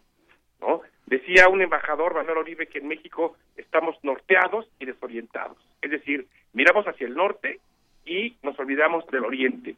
Y eh, recuperar esa tradición, volver a discutir cómo México tiene una, una serie de oportunidades en, la cuenca del Pacífico con nuestros socios de ese lado del mundo, eh, es, me parece, una muy, em, eh, digamos, muy oportuna discusión en esta coyuntura y por eso vamos a hablar del libro de Simón y lo vamos a presentar, como decía yo, en el marco de la exposición de China no es como la pinta. Suena maravilloso. Hay, hay que pensar que este, la nao de China o también llamado eh, galeón de Manila, eh, nos trajo no solo sedas, marfiles, especias, sino también ideas y, y nos trajo a la famosísima China poblana, que, que, que no era China, sino de la India. Supongo que estará tocado dentro de la novela la, historia de esta princesa india que acaba llegando hasta costas de, Acapulco. Y termina en Puebla. Y termina en ah, Puebla. decir, un personaje que ha sido ya revisado históricamente. Eh, lo más interesante es cómo esta figura de la China poblana, que es más india, pero también tiene elementos filipinos, acaba siendo eh, convertida en, el tipo de lo, del, traje mexicano. Eh. Es decir, es una larga historia de ciertos, eh, digamos, inequívocos, de, ciertos equívocos históricos, pero que a fin de cuentas termina siendo el emblema de lo nacional. Sí, por supuesto. Habría pues que tomarlo al menos como una anécdota de cómo lo nacional, lo mexicano, está profundamente vinculado al mundo asiático. Y como, insisto, tenemos que recuperar esa tradición y revisar esa historia de aquel momento en que marineros muy valientes encontraron la ruta para poder, eh, eh, digamos, eh, hacer esta travesía desde las agresivas corrientes del Pacífico hasta llegar a la costa mexicana y llegar a Acapulco. Eh, es, la verdad una gesta heroica en todos los sentidos. ¿Sabes quién tiene un texto bien bonito que se llama Ocean, creo que es Océano Mar Bernal, el del complot mongol? Sí, claro. Claro. Eh, Rafael Bernal fue diplomático mexicano y estando en Filipinas, Bernal dedicó muchos años a lo que él intentó hacer como una suerte de libro espejo al gran libro de Fernando Brodel sobre el Mediterráneo. Exacto. Lo que intentó Bernal fue hacer un espejo del, del Mediterráneo de Brodel, pero pensando en el Pacífico como una fuente inagotable de civilización. Eh. Como México está finalmente eh, vinculado a esa, a esa parte geográfica, esa historia geográfica del planeta que es el Pacífico. Pero también Fernando Benítez se interesó en el tema. Y Benítez fue embajador itinerante en México en los años 80 y él también escribió un texto bellísimo sobre Urdaneta, el famoso marino que encontró la tornavuelta. Eh, es decir, la ruta que permitía con cierta seguridad mm, eh, marítima atravesar el Océano Pacífico. Claro, el tornaviaje, ¿no? Que se llamó. El tornaviaje, exacto. Eh, eh, el libro Océano Mares de Barico, el libro de Rafael Bernal. Es del Gran Océano. Se llama El Gran Océano. Y, y, es una gran, eso, un elogio al Pacífico en todos los sentidos, ¿no? Como, como este enorme océano transmisor de conocimientos, de cultura de, de, y de materiales. Nos encanta Vamos, vamos todos a, a, ver la presentación de Neo Nao. la Nao de China en el siglo XXI, de eh, Simón Levy, en el antiguo colegio de San Ildefonso, que, que es cuándo, Edgardo? Es el miércoles a las siete y media. Miércoles, el próximo miércoles siete y media de, la, de la tarde, entrada libre, ¿sí? Y será, como decía yo, una estupenda ocasión para seguir visitando la exposición de arte chino que hoy alberga el Colegio San Ildefonso. Edgardo, eh, además hay que decir que ya compartimos la información en nuestras redes sociales y que vale la pena eh, irnos a los próximos días, a los últimos días de esta exposición. Eh, hacer los dos recorridos será de lo más interesante, el recorrido literario y el recorrido físico. Pues sí, yo creo que vale mucho la pena. Y hay que recordar que ni China ni México son como los, como los pintan hmm. ahora las olas del fanatismo republicano. Estará también con ustedes el doctor Enrique Dussel eh, presentando Neonao, la Nao de China en el siglo XXI. Sí, que está un, colega de su casa, porque Enrique dirige hace ya años el Centro de Estudios China-México en la UNAM. Claro. Y se ha convertido en un espacio de verdad para enriquecer, actualizar el debate y la reflexión sobre cómo nos vinculamos desde México con esa gran, esa gran eh, nación que es China. Venga, Edgardo Bermejo, te mandamos un enorme abrazo y todos vamos el próximo miércoles a las siete y media de la tarde. La entrada es libre, el cupo limitado al antiguo colegio de San Ildefonso. Hasta luego, muchas gracias. Un abrazo. Bye. Nota Nacional. Son las 8 de la mañana con 21 minutos y es momento de que nos vayamos a nuestra nota nacional. El próximo sábado 11 de febrero se llevará a cabo el maratón de lectura en voz alta de la Constitución, en el que se leerán los primeros 29 artículos de la Carta Magna, donde se encuentran establecidos los derechos fundamentales. Este evento es organizado por la Biblioteca Vasconcelos y el Instituto de Investigaciones Jurídicas de la UNAM en el marco del centenario de la promulgación de la Constitución Política de los Estados Unidos Mexicanos, de la Constitución de 1917 Uh, que es la que tenemos. Que es la que tenemos. Bueno, un poco ya cambiada con 500 enmiendas, pero bueno, pero es la que tenemos, de la que parte nuestra constitución actual. Y justamente el maratón convoca al público en general, usuarios de la lengua de señas, un colectivo de jóvenes raperos e invitados especiales para dar voz a los contenidos del texto constitucional. Así que es una lectura poco convencional y será interesante ver de qué se trata y hacia dónde nos vamos. La lectura será inaugurada por el doctor Pedro Salazar, director del Instituto de Investigaciones Jurídicas de la UNAM, y Daniel Golden, director de la Biblioteca Vasconcelos. Mañana en punto de las 12 horas y la entrada, por supuesto, es libre. Estaremos, hablaremos en este momento con el maestro Daniel Golden, director de la Biblioteca Vasconcelos. Querido Daniel, muy buenos días. Muy buenos días, Benito. Buenos días, Luisa. Buenos días, Juan Inés. Oye, a ver, la pregunta obligada de alguna manera, ¿por qué leer la Constitución en voz alta? Aunque me sé la respuesta, me parece muy interesante eh, eh, que se haga, pues. Pues es una cosa muy simple y por, por simple la verdad me, me, deslumbra un poco que sea tan original. ¿Eh?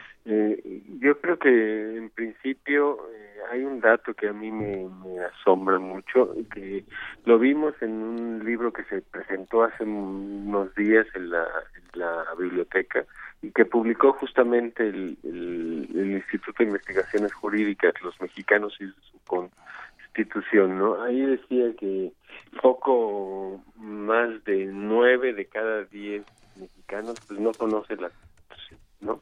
Y sin embargo ocho de cada diez la, la piensa que no se cumple, ¿no? Entonces, pues empecemos un poco por tratar de conocer, ¿no? Esa es una cuestión muy simple. La otra cuestión que a mí me parece fundamental, y por lo menos en la manera en que yo me acerco a la formación de ciudadanos y a la formación de lectores hoy, es también tratar de incorporar los textos a, la vida, ¿no? Y incorporar, empezamos un poco por hacerlos resonar en el propio cuerpo, ¿no?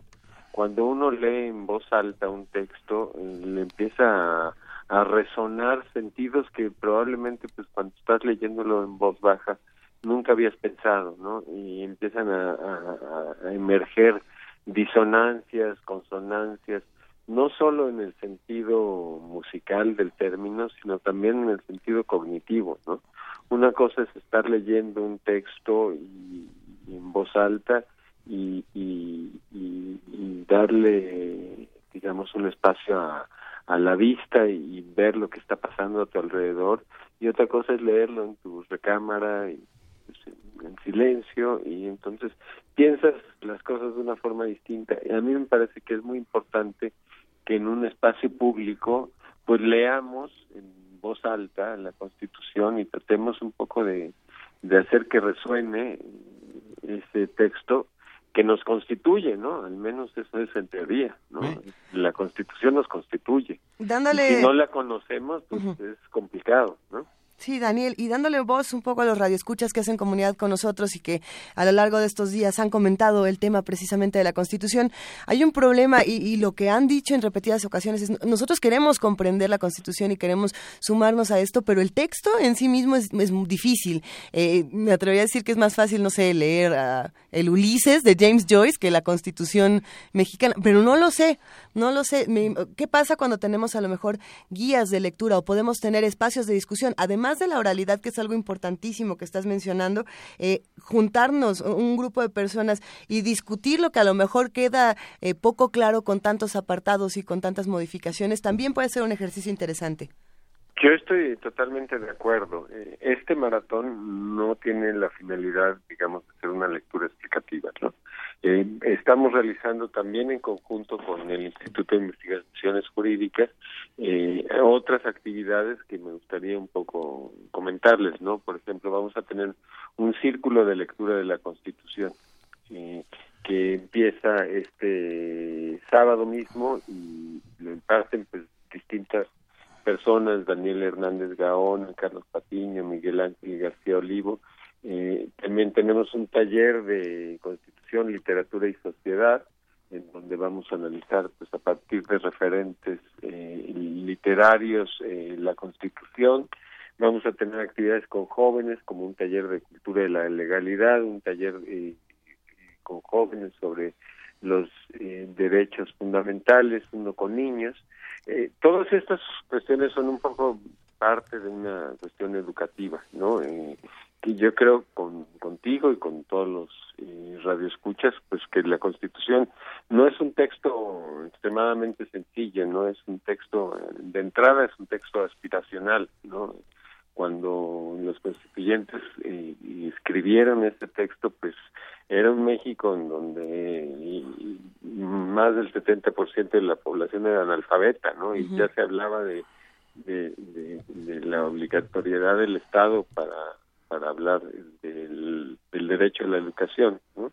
Entonces siempre ha habido como una cuestión aspiracional, es un texto complejo, es un texto rico, eh, que yo creo que requiere pues eh, de toda una educación.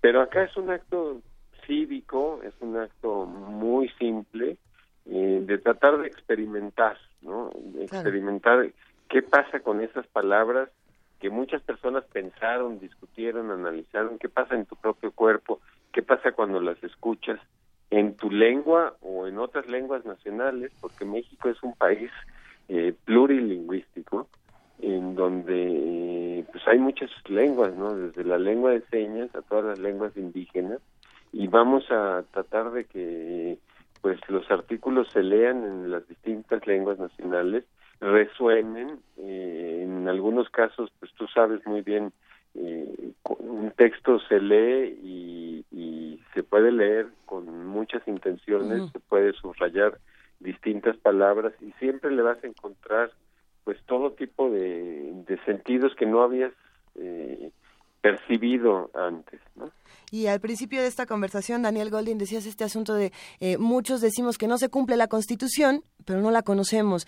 Y hay algo que es interesante y me, pregunto, ¿qué pasa tanto con la palabra escrita, con esta palabra que se dice, que es lo que mencionas, como qué es lo que ocurre con los silencios? ¿Qué, qué pasa con lo que no se dice en la Constitución, que es donde muchos reclaman, en estos silencios, en estos espacios donde no hay, no hay palabras que, determinen las cosas, es donde entra la corrupción, donde entra la impunidad, donde entran eh, otro tipo de, de asuntos y yo creo que también ahí es, es interesante el ejercicio de qué sí decimos y qué es lo que no se dijo, que a lo mejor también en, futuras ocasiones podrá discutirse en otros espacios. Sin duda alguna, sin duda alguna los silencios son importantes y yo creo que es muy importante también eh, la escucha, ¿no? y creo que cuando se lea en voz alta, cuando se lee en voz alta y escuchas la Constitución, de repente eh, vas a sentir un silencio diferente al silencio que tenías antes, ¿no? Entonces, en cierto sentido te puedes sentir más amparado y quizás también más desamparado, ¿no? Pero creo que es una actividad simple eh, que puede motivar, pues, una reflexión, incluso una reflexión comprometedora de uno mismo frente a unas palabras que yo creo que nos están intentando constituir como una nación, algo que me parece que debe debemos tomar como un reto en positivo y no solo un reto en negativo en el sentido de maciosar un extraño enemigo y eso nos une. No, nos deben unir una serie de, de principios eh, por los cuales nosotros consideramos que es mejor estar juntos que estar separados, ¿no? Sí, y en ese sentido me, me, llama la atención, Daniel, ya para terminar esta conversación, la, la selección que hicieron de estos artículos que contienen los derechos fundamentales, porque justamente hablando del amparo y el desamparo, como, como mencionabas hace un momento, pues no sabemos, si no lo conocemos, no sabemos cuánto nos ampara la Constitución y no podemos ejercer esos derechos si no sabemos que los tenemos, si no podemos defenderlos, si no podemos de pronto decir, oigan, esto por lo que estamos peleando se supone que ya nos lo da la Constitución, ¿por qué no, la, por qué no lo estamos recibiendo? El artículo primero, ¿no? Que es un artículo para mí fundamental, por eso también quise leerlo yo en voz alta, ¿no? que habla que todos somos iguales y que cualquier funcionario está obligado a defender esa igualdad este, y a luchar en contra de cualquier tipo de discriminación, pues es un artículo que para mí tiene una resonancia cotidiana hora por hora en la biblioteca, ¿no? Y es un artículo que, intento como hacerle ver a los usuarios que no siempre los usuarios lo quieren y, asumir, y, pero cada uno de estos artículos es un artículo que tú lo escuchas, tú lo pronuncias, te compromete. Y yo espero que de ahí surja pues un intento de, construcción de ciudadanía simple, pero eh, espero que sea efectivo. Sí. Todas las autoridades en el ámbito de sus competencias tienen la obligación de promover, respetar, proteger y garantizar los derechos humanos de conformidad con los principios de universalidad, interdependencia, indivisibilidad y progresividad. En consecuencia, el Estado debe prevenir, investigar, sancionar y reparar las violaciones a los derechos humanos en los términos que establezca la ley. Es el tercer párrafo del artículo primero de la Constitución Política. y nadie puede eh, discriminar a, ninguna persona por su raza, por sus creencias, por su sexo, digo, eh, su género, eh, me parece que son cuestiones ah. este, fundamentales, digo, que se respete ese, vamos a empezar desde ahí. Por, por supuesto. Y, ah, y, el ejercicio que se va a llevar mañana a cabo a partir de las 12 en la Biblioteca de Vasconcelos me parece no solo interesante, sino eh, importante para la creación de ciudadanía. No, no podemos llamarnos ciudadanos unos a otros en el mejor de los de los de la acepción, muy, muy juaristamente, por decirlo de alguna manera, ciudadanos iguales frente a la ley, que nos ampara un texto como este, que además eh, tiene una historia espectacular. La Constitución del 17 es creada en un mes, tan, eh, tan solo en un mes. Y es asombroso. Es asombroso y es de vanguardia. Hay que pensar en, en 1917 y los artículos, por ejemplo, eh, el general Mújica, que hace que el 123 constitucional, el referente al trabajo, es, es va, es, es de muy avanzada para su tiempo. Creo que es un ejercicio francamente importante que desde aquí aplaudimos, eh, querido Daniel Golding. Mañana a las 12 del día, Biblioteca Vasconcelos, la entrada es libre y todo el mundo va a poder leer un pedacito. Todo mundo, eh, no se trata, mira, en un principio habíamos pensado que la leyeran personalidades, en buscar así a los indígenas para que lean el artículo 2, eh, etcétera. Pero después dijimos, eh, se trata de que lea pues personalidades, personas ordinarias, que leamos al mismo tiempo en, voz alta varias personas y que eh, sintamos pues las diferencias que, puede haber entre una pronunciación y la otra. Y yo creo que es un experimento no un experimento en el sentido de, de experimentar en el en el propio cuerpo pues las resonancias de las palabras y también un experimento en el sentido de estamos buscando eh, pues construir su ciudadanía y vamos a ver si esta forma es efectiva o no. Pero vamos a analizarla vamos a preguntarle a las personas pues qué sintieron no solo al leer sino al escuchar otras voces no claro que sí una constitución en muchas voces. Creo que eso refleja el propio espíritu de la constitución ¿no? o cabemos todos o no cabe nadie Daniel exactamente exactamente venga te mandamos un enorme abrazo un abrazo para ustedes tres y para toda la comunidad Puma. Muchas gracias. Primer movimiento. Clásicamente diverso. Nota internacional. El presidente de Estados Unidos, Donald Trump, firmó ayer una orden ejecutiva. Cada vez que alguien dice Donald Trump. en el mundo a Benito le da un retortijón. Bueno, pues sucede que ayer firmó una orden ejecutiva para eliminar a los organizadores criminales transnacionales, en particular los cárteles del narcotráfico y otros grupos de crimen organizado que, aseguró, cito, se han extendido por todo el país y, continuó la cita, están destruyendo la sangre de nuestros jóvenes. Trump, ay, pidió al Departamento de Justicia y al Departamento de Seguridad Nacional que se tomen todas las medidas necesarias y legales para destruir la estructura de los cárteles criminales. El mandatario firmó también otras dos acciones ejecutivas, una de ellas para crear un grupo de trabajo que reduzca el crimen violento en su nación y otra para que se elabore un plan destinado a detener los crímenes violentos contra los agentes de la ley. ¿Qué quiere decir todo esto? Vamos a conversar al respecto con el doctor Juan Salgado, él es profesor investigador del CIDE. Juan, buenos días y muchísimas gracias por acompañarnos una vez más. ¿Qué tal? Muy buenos días y saludos al auditorio también. Ah, ¿Qué, ¿Qué, fue lo que pasó ahora con Trump? ¿Ahora qué firmó, ahora qué no firmó y ahora qué tuiteó y ahora qué dijo y ahora qué pasó?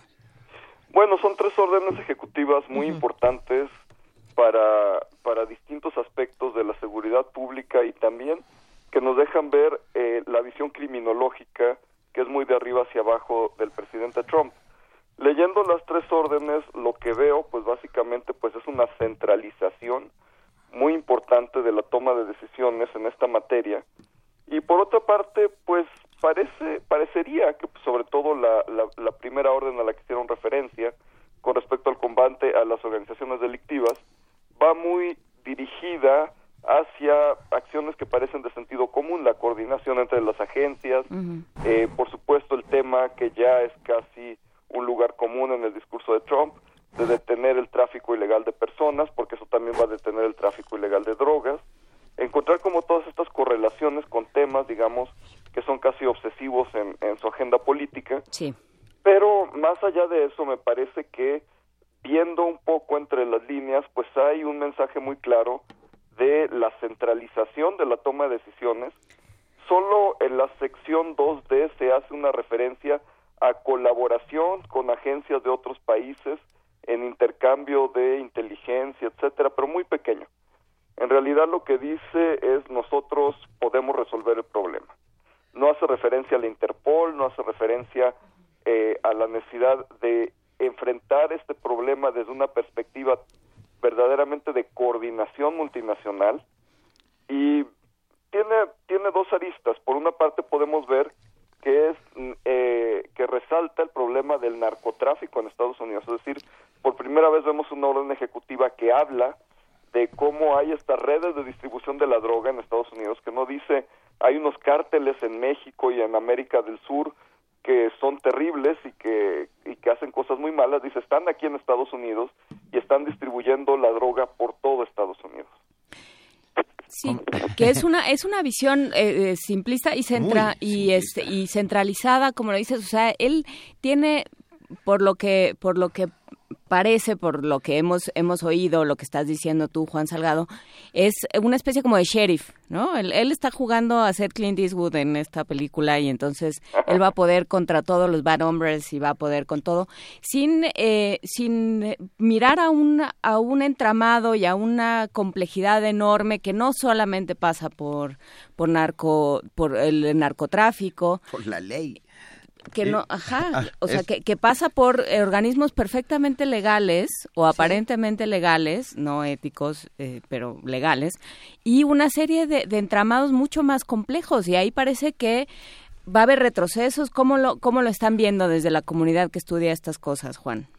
Bueno, en, en realidad lo que más me preocupa eh, a partir de esto, pues sí es, eh, por una parte, como bien señalas, la complejidad del fenómeno que no necesariamente se refleja aquí, es decir, no todo viene eh, de, de, pedirle a las agencias federales en Estados Unidos que colaboren entre ellas, que de hecho pues es algo que ya deben hacer naturalmente.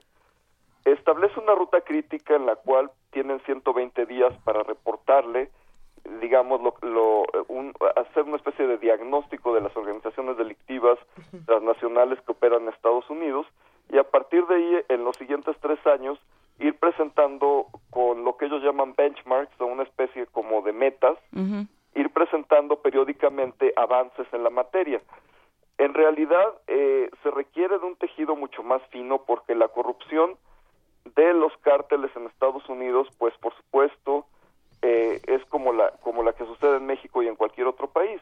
Tiene que ver con los agentes aduaneros, tiene que ver con eh, una cantidad impresionante de policías tanto estatales como municipales en una gran cantidad de condados en Estados Unidos.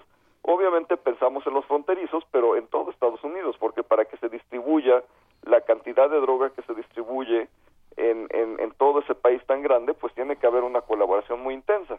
Entonces, lo que a mí me preocupa es que es una decisión muy de arriba hacia abajo, que no está diciendo en un espíritu federal, vamos a coordinar los esfuerzos de nuestra administración federal con los esfuerzos estatales, con los esfuerzos de los condados y, y esto pues obviamente tiene pues un, una raíz política muy importante que no en todos los estados eh, tiene muy buena recepción la, las órdenes ejecutivas del, del Ejecutivo Federal en este momento y que pues evidentemente tiene divisiones muy fuertes en, su país. Entonces pues ante estas divisiones yo creo que tanto en política económica como en política de seguridad y lo y básicamente migratoria, todas las, órdenes ejecutivas que hemos que hemos estado viendo van hacia la centralización de la toma de decisiones. Sí, y, y algo más, tengo una sensación, Juan Salgado, que que los departamentos legales de todas las agencias eh, de los Estados Unidos, hablo de las agencias federales, deben estar temblando porque eh, cada, cada una de las órdenes ejecutivas de Trump se parece mucho a los, a los decretos de las monarquías absolutas del siglo XVIII, ¿no? En donde se dice el qué, pero nunca se dice el cómo. Ah, y yo tengo la impresión que es en el cómo en donde todo esto se está eh, se está ah, convirtiendo en un lío francamente impresionante, ¿no? Sí, por supuesto. Y además, eh, digamos, precisamente ahí en el cómo es donde las agencias, más allá, digamos, de estos temas obsesivos en, en la agenda de Trump, pues tenemos incrementos muy importantes, tanto en la corrupción, en el ciberdelito, en fraudes, en delitos financieros, en lavado de dinero, en, digamos, todos estos asuntos relacionados con que fortalecen, eh, por supuesto, la actividad de los de los cárteles en Estados Unidos, que ahí es donde donde se quedan muy cortas estas órdenes ejecutivas, es decir, no real, dicen se tiene que crear un, un grupo de tarea para actuar al respecto. Bueno, está muy bien que se cree un grupo de tarea, pero el grupo de tarea, por supuesto, necesita eh, un, eh, objetivos muy precisos, necesita también buscar eh, estrategias para poder tener impacto en, eh, en, en, la reducción de la actividad de las de, los cárteles. Y marco legal, ¿no? Sí, por supuesto. Y, y, además pues necesita un marco legal para para no violar derechos constitucionales, etcétera. Me, me, parece que las tres órdenes, pues en ese sentido, pues son un tanto débiles, porque está diciendo hágase el cambio, pero no está tomando en cuenta, pues, la, importancia de eh, respetar eh, leyes que están ahí. Las otras dos órdenes también son muy delicadas, sobre todo la que emite para eh, reducir los homicidios violentos contra policías. Me parece muy importante que se haga porque sí hay un incremento en, en, en, violencia, no solo homicidios, sino en violencia en general contra policías, pero lo que debe considerar el Ejecutivo Federal en Estados Unidos es que esto se da en un entorno de enfrentamientos raciales muy fuertes entre policías y principalmente comunidades negras en Estados Unidos. Entonces, siendo presidente de todos los estadounidenses, por supuesto que debe, y es su responsabilidad, emitir una orden ejecutiva o realizar las acciones para proteger a los policías, pero también para proteger a los ciudadanos negros, lo cual es algo que no hemos visto hasta ahora. Entonces, se queda, digamos, muy desequilibrado el esquema sí se está eh, eh, llevando toda, digamos, el esfuerzo federal para proteger a los policías y se da un muy mal mensaje a todo este grupo de activistas que no solo son negros, hay, hay gente de todos los grupos sociales y de todos los colores que están luchando por los derechos de los negros en Estados Unidos frente a los policías y en ese sentido pues este realmente es es un mensaje muy lamentable. Sí eh, yo creo que este discurso muy confrontacional, muy muy adversa, muy adversarial que que hace Trump, del que echa mano Trump, ¿no? Del que, ah, que no es el primero, digamos, también Bush dijo están o están con nosotros o están eh, contra, nosotros. o sea, sí hay, o sea, es, es una, un un recurso muy manido de, sobre todo de los líderes estadounidenses, de plantearse las cosas en términos de ellos contra nosotros. Y, y entonces se pierde toda la vuelvo a lo mismo, todas las sutilezas del asunto, lo que está sucediendo, por ejemplo, o sea, en el momento en el que él les, dice a los a, los policías, a, quienes están encargados de cuidar el orden, ustedes saben quiénes son los narcotraficantes, ustedes saben quiénes lo están haciendo, seguramente conocen sus nombres, sus apodos, saben de qué, a quién me estoy refiriendo, en ese momento empieza a poner a a, plantear las cosas en términos de buenos y malos cuando no es así y cuando, por ejemplo, tienen un problema muy serio de drogas legales. O sea, de, de los chavitos que se meten al botiquín de sus papás y, juegan a la piñata y a ver qué se encuentran. Sí, por supuesto, tienen, tienen una serie de problemas que requieren prevención social, que requieren una atención mucho más amplia, porque finalmente, mientras haya demanda, va, va a haber oferta. Y en ese sentido, pues tenemos un desafío muy importante tanto en Estados Unidos como en muchas sociedades desarrolladas sobre cómo tener políticas orientadas hacia la reducción de la demanda, es decir, cómo tener eh, ver esto no solo como un problema que sea estrictamente policial, que sea estrictamente de aplicación de la ley, sino como un problema de salud pública, que lo es. Y sí es un hecho que han aumentado las muertes en Estados Unidos por consumo de drogas duras, muy de manera muy alarmante por consumo de heroína, es una droga eh, de consecuencias muy nocivas en su consumo. Y en ese sentido, pues más allá de decir necesitamos una política de prevención de consumo de drogas donde se involucre activamente al Departamento de Salud, donde se involucre autoridades sanitarias, donde tengamos campañas para que nuestros jóvenes no consuman la droga, lo que dice es, pues bueno, vamos a aplicar toda la fuerza contra los cárteles, vamos a sacar a los malos y así pues este volveremos a ser todos felices. Realmente pues la fórmula no funciona así.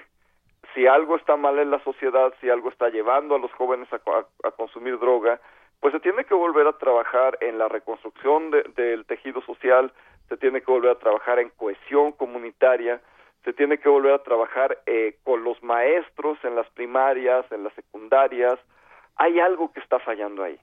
Porque interesantemente el consumo de heroína y las muertes por heroína son principalmente en jóvenes blancos de clase media. Es decir, ya no estamos hablando del crack o de, o de otras drogas eh, muy baratas que afectan principalmente a grupos minoritarios. No, ya estamos hablando de un problema de salud pública que no se puede atacar con, ni con órdenes ejecutivas ni con esta aproximación de la ley y el orden que ha sido la de Trump. Y que no se puede atacar desde un solo país. Ha sido el puro orden, ¿eh? Nada, la ley yo no la veo por no, pues, y el orden tampoco. Pues, bueno, es el orden que tiene él en su cabeza. ¿Tú, qué piensas, Juan Salgado? ¿Con qué reflexión final nos podemos quedar el día de hoy? Bueno, sí es preocupante ver pues un cariz, un cariz bastante autoritario eh, en, en, la seguridad pública en Estados Unidos y sobre todo que pues muy al estilo del, del ejecutivo federal en este momento pues está dejando al lado de lado la cooperación internacional yo sí quisiera ver eh, que de verdad él se comprometiera más con la oficina de Naciones Unidas contra la droga y el delito con Interpol con la OEA que tienen importantes esfuerzos en la materia y que realmente pensara de manera regional para un problema que es regional, no es un problema de Estados Unidos y no es un problema que vaya a resolver solo Estados Unidos. Y ahí me parece que hay un error muy grave. Juan Salgado, profesor investigador del CIDE, millones de gracias por estar esta mañana con nosotros aquí en Primer Movimiento. Todavía tengo la impresión de que tenemos mucha tela de donde cortar y que va a haber varios rollos más durante los próximos, cinco minutos. Con ah, muchísimo gusto te rogamos que estés con nosotros, ¿no? Muy pronto. Claro que sí. Gracias, Juan Un abrazo, Juan. Que estés muy bien, un abrazo, hasta luego. Primer movimiento. Clásicamente... Incluyente. y el viernes se vuelve viernes cinematográfico cada vez que hablamos con Guadalupe Ferrer, titular de la Dirección General de las Actividades Cinematográficas de la UNAM y la Filmoteca. Querida Guadalupe, buenos días. Buenos días, Luisa. Buenos días, Juana. Buenos días, Benito. Hola, Guadalupe. Buenos días, pajaritos. Como ese momento. ¿Escuela de vagabundos? No puede ser. Querida Guadalupe Ferrer, ¿cómo has estado? ¿Qué ha pasado? Bien, bien. Fíjense, este, bien como pueden estar ustedes, ¿no? Más pues o menos. digo, para ser del país, pues. Exacto, y del mundo también. ¿eh? Exactamente. no, porque hoy eh, decidí eh, recomendar una película, ¿sí? Eh, ya, eh, que es una película que toca un tema que ya en otra ocasión había yo hablado eh, y que tiene que ver con la persecución a los artistas e intelectuales de Hollywood durante el macartismo. Hay un periodo que duró mucho tiempo, entre los años 40 y toda la década de los 50. Y este y al, el año eh, pasado estuvo nominada al Oscar eh, una película sobre Dalton Trumbo, se llama Trumbo, la lista negra de Hollywood. Eh, me sorprendió a mí que eh, no la trajeran para exhibición comercial, para tener corrida comercial aquí en México, porque generalmente pues las películas que están nominadas al Oscar por cualquier motivo, ¿no? Este, pues en el periodo ya cercano la traen a México, la ponen en pantallas, pero esta no, entonces eh, no había habido realmente acceso a, ella hasta ahora que la pusieron ya en plataformas eh, y yo pienso que es una película que dado el contexto la gente eh, que está interesada en saber de qué iban las cosas antes y por qué están sucediendo hoy deberían de verla. Es muy curioso porque yo cuando hablé de lo de la lista negra nunca llegué a suponer que iba a llegar este señor Trump al poder, no, no, no podía creerlo, o sea, no, uno hablaba del pasado y decía, bueno, ahí están eh, las cosas modernas, actuales, que podrían mostrar ciertos síntomas, pero nunca eh, uno se imaginó que iban a ser tan burdas, tan elementales como ya las había visto uno antes en ese país que luego le hace la moral a todos diciendo que es la democracia pura, ¿no? Mm. Entonces, esta película, eh, que yo quiero que eh, recomendárselas, eh, es una que, como les digo, se llama Trumbo, la lista negra de Hollywood. fue dirigida por Ray, perdón, Jai Roach, eh, en el 2015, como eh, postulada al Oscar como mejor actor a este muchacho Brian Clarkson. Ajá, el que hizo también eh, esta Breaking Down, ¿no? Breaking Bad. Breaking Bad, perdón. Este muchacho chico muy grande, sí. Él, es, él es Trumbo. Está también Helen Mirren, ¿no? John Goodman y, Diane Line, que son realmente, a mí me parecen buenos, buenos actores. Entonces, eh, yo pienso que a pesar de que no se estrenó en las cintas comerciales, qué buena cosa que HBO la haya puesto en su en su portal o que también se pueda rentar en YouTube, porque ya saben que ya se puede rentar en YouTube, ¿no? Y además conocer la, la, historia de Trumbo, que es espectacular. Espectacular. Y que además era un gran novelista, hay que contarlo. Eh, Johnny tomó su fusil, es, es para mi gusto una de, las... Eh, eh, alegorías contra la guerra más a la altura de, de Henry María Remarque o de no me, parece que es un gran manifiesto contra las guerras. Y algo más, que es yo creo que la, la, historia francamente admirable detrás de todo esto, que es Espartaco, ¿no? Exacto, bueno, de hecho, él cuando eh, está toda esta persecución anticomunista, en Hollywood andan 151 profesionales de la industria del entretenimiento perseguidos, mm. ¿no? Eh, llamados a declarar, haciendo que eh, algunos de ellos incluso delatando a sus compañeros, ¿no? este con un comité de actividades antiestadounidenses, ojo con el nombre, ¿no? Comité de actividades antiestadounidenses que empieza en 1938 y que acusa a que el comunismo se generalizó en Hollywood. Entonces, porque había habido mucha simpatía también de estos intelectuales eh, de California eh, por la guerra civil española, habían apoyado a la República. Digo, no era simpatía por, por la guerra, era, habían tenido eh, un acto de solidaridad con eh, la República Española. Tanto así es, Chaplin se tiene que ir por haber apoyado a la República Española. Exactamente. O sea, yo nunca en la historia de los Estados Unidos he visto sentados a los Clanes frente a un comité de actividades antiestadounidenses o anti-norteamericanas, ¿no? Y en cambio, todos estos tipos creativos eh, llenos de generosidad y humanismo en sus postulados, este, estuvieron condenados 20 años a que nadie les diera trabajo, a que los corrieran de todo, a estar escribiendo con seudónimos. Eh, muchos de ellos se exilaron aquí en México, ¿no? Entonces, este, yo creo que es una película que de veras, de veras, eh, va a hacernos entender muchas buenas cosas, porque además hay un una muy buena ambientación, el trabajo es espléndido, el actoral, ¿no? Y en cómo, vaya, ver cómo la cinta se centra en la paranoia de un grupo de políticos y cómo puede llegar a dañar realmente los cimientos de la democracia que ellos tanto reivindican. Y a terminar con vidas, literalmente. Suicidios. Lo que es muy interesante de recuperar en este momento de la película y de, y de la anécdota misma de Trumbo es, em, es que todos somos individuos políticos. O sea, esta idea de que los políticos son unos seres humanos que les pagan por este, hacer bien a bien, no sabemos qué.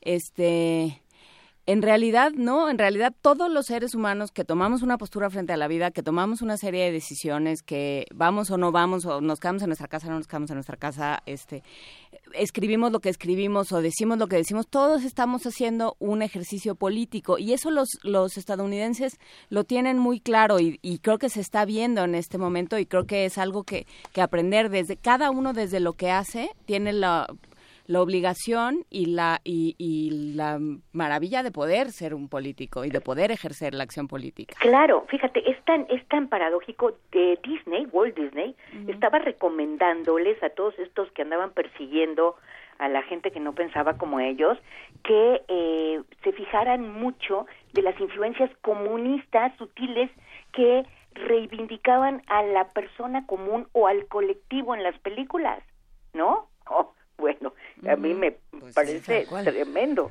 Eh, ¿No? Y, y, yo pienso, por ejemplo, que la, en la película eh, sí destacan los momentos que parecen totalmente oscuros y cómo la firmeza de las, de las convicciones y de la dignidad de veras ahí pueden ayudar a salir de la oscuridad, porque como bien dice Benito, finalmente o es Espartaco, una película sobre un esclavo que se revela. De Howard Fast, la novela. Exactamente, otro que también fue... También fue perseguido. Perseguido, este, pero que hace Stanley Kubrick, ¿no? Actuada por Kirk Douglas, la que le permite poner eh, su nombre en la pantalla otra vez, ¿no? No a todos les fue así, no, todos pudieron reivindicarse como Trumbo, otros siguieron maltratados por el resto de su vida, ¿no? Y destruidos. Bueno. Véanla, la Sí, claro que sí. Veamos, veamos Trumbo. Sí. Millones de gracias, Guadalupe Ferrer. Veamos Trumbo y no permitamos que ningún autoritarismo pase por sobre nosotros. Claro, claro. Ni, nos pase desapercibido. Ni nos pase Y eso, que no nos pase desapercibidos. Aprendamos de la historia. Así es. Gracias, querida. Un beso grande. Tenemos boletos. Eh, a ver. ¿Qué vamos a regalar el día de hoy? Cuéntenme. Tenemos, eh, la Secretaría de Cultura nos regala cinco pases dobles para la obra Homo Empaticus, domingo 12 de febrero a las 6 de la tarde en el Teatro El Granero eh, del Centro Cultural del Bosque, Teatro Javier, Teatro El Granero Javier Rojas, atrás del auditorio. Los ganadores deberán recoger los boletos media hora antes en la mesa de relaciones públicas que estará al lado de la taquilla. Cinco pases dobles para ver Homo Empaticus. Homo Empaticus. Por teléfono. ¿Va? Sí. 55 36 43 39. Cinco pases dobles. Tenemos más boletos, pero los damos al rato. vamos a una pausa y regresamos. Primer movimiento. Clásicamente... Universitario.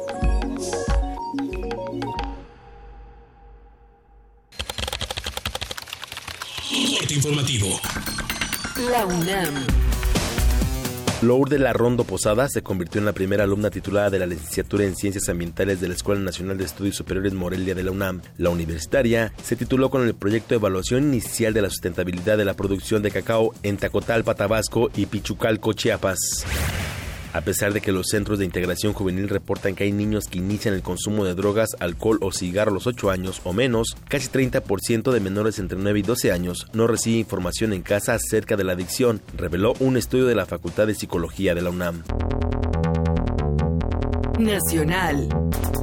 Los grupos parlamentarios en la Cámara de Diputados respaldaron la marcha de unidad nacional el próximo domingo. Los legisladores dejaron claro que cualquiera que quiera participar en la manifestación lo hará en su carácter de ciudadano a título personal y no como militante de algún partido político. Al respecto, el jefe de gobierno de la Ciudad de México, Miguel Ángel Mancera, dijo que aunque no pueda participar, estará al pendiente para que todo salga bien durante la concentración. Es una marcha en la que todos quisiéramos participar, en la que todos quisiéramos estar. Pero tampoco se trata de que la sociedad piense que es una posición oportunista y que queremos estar en la marcha para que toda la gente diga, ah, qué bueno que está ahí en la marcha. O alguien diga, oye, qué malo que está en la marcha porque esto no es una convocatoria política, es una convocatoria ciudadana. Yo creo que es importante que se vea esta unidad que mostrará desde la Ciudad de México nuestro país el próximo domingo en esta convocatoria que ha logrado ahora también la suma de la Universidad Nacional Autónoma de México y de algunas otras organizaciones. Elementos de la Marina abatieron en un enfrentamiento al presunto delincuente Juan Francisco Patrón Sánchez relacionado con el cártel de los Beltrán Leiva. Internacional. El embajador de la Unión Europea en México, Andrew Stanley, afirmó que ante las tensas relaciones entre nuestro país y Estados Unidos, la organización buscará realizar acuerdos comerciales más sofisticados con el gobierno mexicano. Lo que queremos entonces es que entre México y la Unión Europea tengamos el acuerdo más sofisticado que México haya negociado con otros socios y que la Unión Europea haya negociado. La relación transatlántica entre la Unión Europea y Estados Unidos es una relación de importancia fundamental para no solamente la Unión Europea y Estados Unidos, sino yo diría para el mundo. Cientos de científicos argentinos se manifestaron en Buenos Aires para denunciar los recortes presupuestales al sector de ciencia y tecnología que realizó la administración de Mauricio Macri. Habla Nuria Ginger, antropóloga e investigadora. Hay una política del gobierno nacional que tiene que ver con destruir el sistema científico-tecnológico, con achicarlo al máximo posible, en un sentido de limitar o destruir la soberanía científica de nuestro país y en ese sentido fortalecer el CONICET con el ingreso de los investigadores e investigadoras, con el aumento de presupuesto, con el desarrollo de proyectos de investigación, tiene que ver con contrarrestar y con ponerle un límite a estos planes del gobierno nacional. En Guatemala, activistas y organizaciones sociales feministas enunciaron que varias de sus líderes son acosadas por parte de distintos grupos desconocidos. Es Lorena Cadval, vocera del movimiento. Unidas, mujeres de territorio que ponemos el cuerpo en la línea frontal del ataque, aquí estamos. Estamos hablando en primera persona porque nos quieren instaurar el miedo, sin embargo nosotras estamos rompiendo la barrera y estamos denunciando también ante mecanismos internacionales lo que está sucediendo en Guatemala.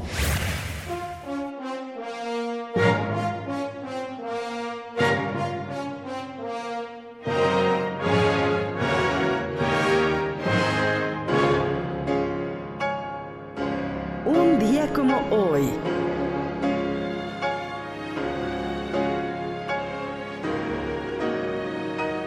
En 1837 murió el escritor ruso Alexander Pushkin, pionero de la novela rusa moderna. La hija del capitán, El canto del gallo de oro y El jinete de bronce son algunas de sus novelas más reconocidas.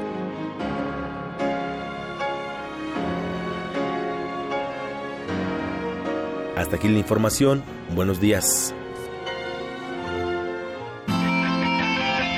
Radio UNAM. Clásicamente informativa. Muy buenas tardes, bienvenidos sean todos ustedes a Prisma RU por Radio UNAM. Yo soy Deyanira Morán. Esta es la información deportiva. Se homologarán todos los procedimientos. Hasta aquí el reporte. Zarpazo RU. Prisma RU de lunes a viernes. De lunes a viernes. De 1 a 3 de la tarde. Por el 96.1 de Radio UNAM. Una orquesta en la cocina Cuarteto de cuerdas en el auto. y un violonchelo solista sentado en el sillón favorito de la sala. Orquesta Filarmónica de la UNAM. Desde la sala Nezahualcóyotl. Escucha los conciertos los domingos al mediodía. Desde la comodidad de tu casa. 96.1 FM. Radio UNAM. Náhuatl, Mixteco, Maya, Celtal, Tzotzil, Zapoteco, Otomí. Las lenguas originarias de México reunidas en un espacio de interculturalidad. Calme Cali. Calme Cali. Acompáñanos a conocer las diferentes culturas indígenas de nuestro país en voz de sus hablantes. Todos los jueves a las 10 de la mañana. Retransmisión domingo 15.30 horas. Por el 96.1 de FM. Radio UNAM. Nosotros como tú estamos hasta la madre, no al gasolinazo. El Partido del Trabajo lo advirtió. Fue el único que se opuso a la privatización del petróleo. Los precios de luz, gasolina, diésel y gas no se han reducido como lo prometieron, lo que ha golpeado severamente la economía familiar. Sigamos luchando por echar abajo el gasolinazo. Basta ya, abajo el mal gobierno. Partido, del, Trabajo.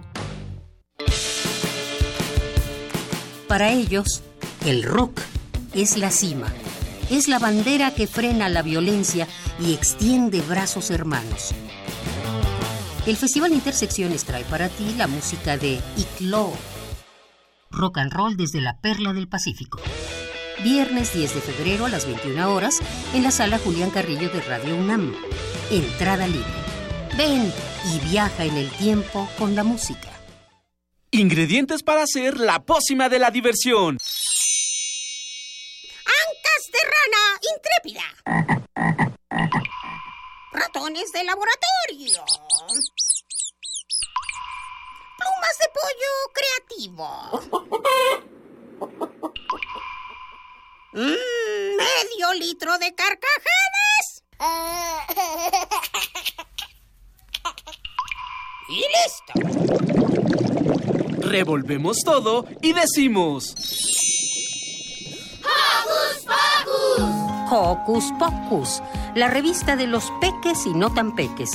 Todos los sábados de las 10 a las 11 de la mañana por el 96.1 de FM. Diviértete aquí en Radio UNAM.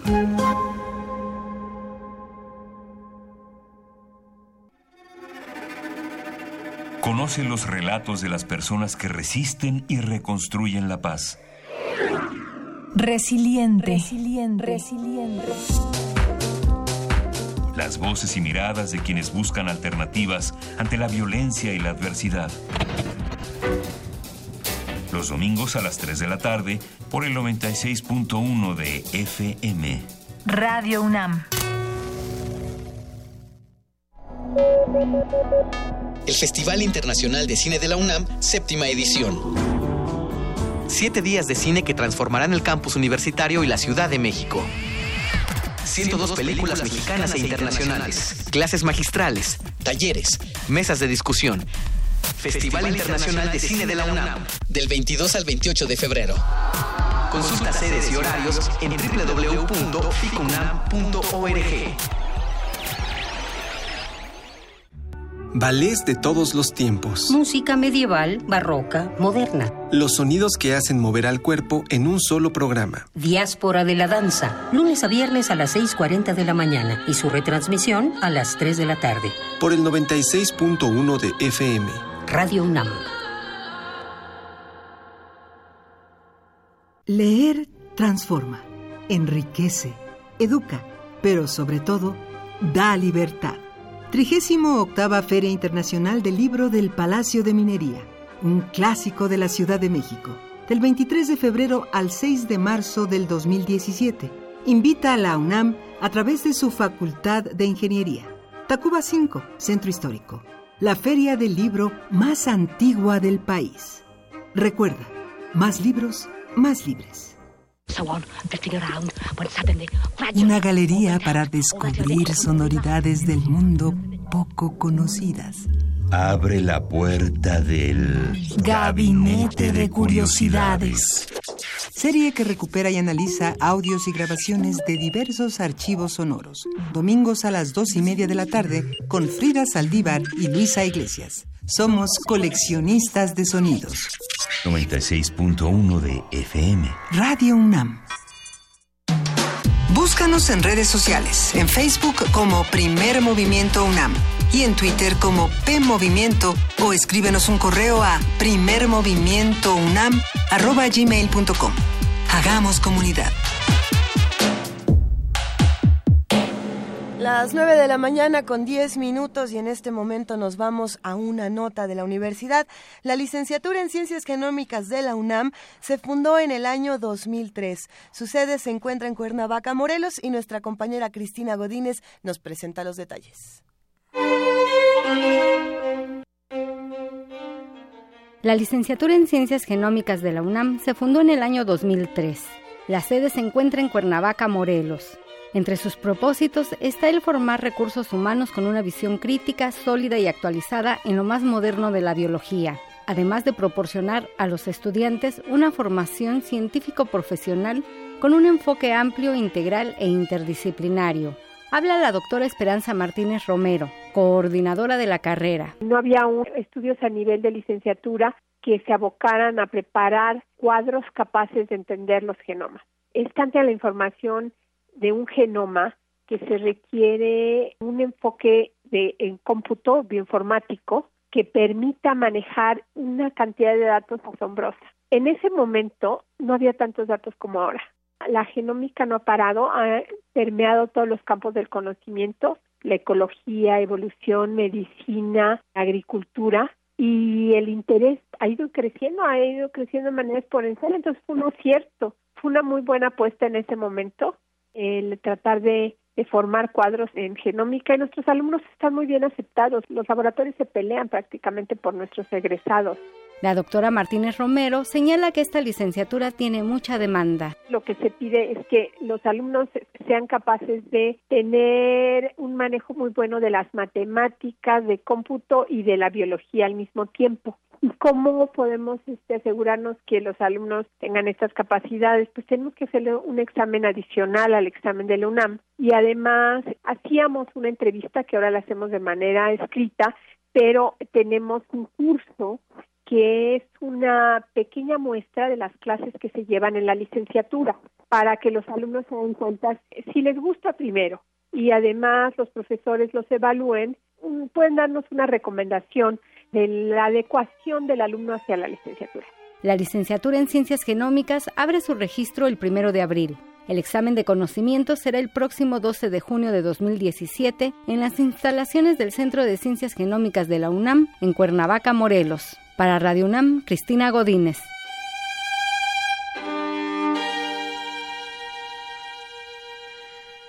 9 de la mañana, 13 minutos. Tenemos más boletos. Esta vez los, se van a ir por Twitter para Autocinema Coyote. Tenemos boletos. Ahora, Ahora de cómo, de a cuánto nos vamos a ir. Por aquí teníamos la lista de las películas. En un momento más la vamos a compartir con todos ustedes porque si no me equivoco, por ahí vamos a tener unas muy interesantes. Tenemos Don't Breathe, que es esta película eh, que pone por, por, supuesto Autocinema Coyote para las versiones de, terror. Ya ven que tiene esta, esta función nocturna de terror. Don't Breathe es una película que se estrenó el año pasado y que causó toda una serie de controversias por una escena bastante escalofriante. Esa está el viernes 10.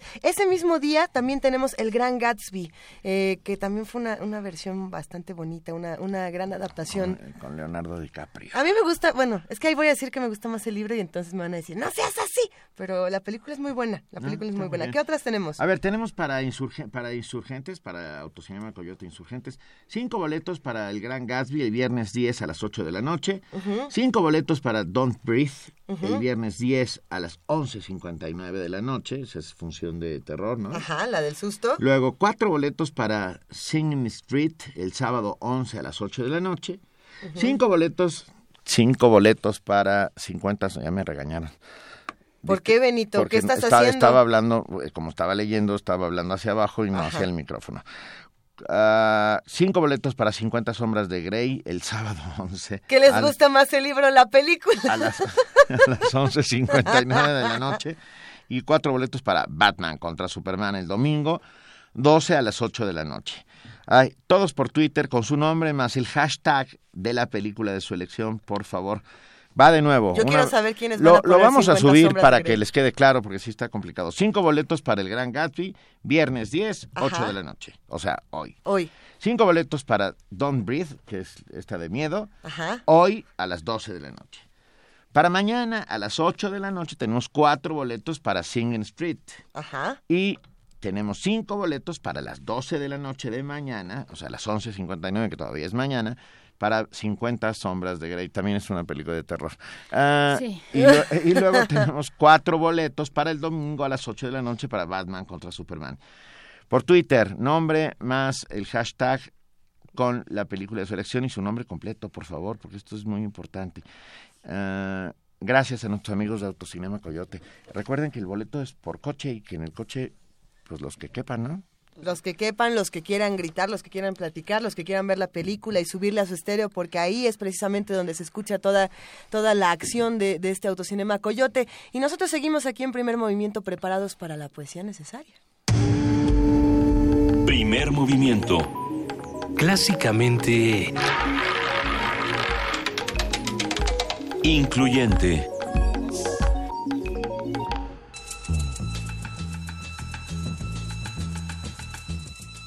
Es hora de poesía necesaria.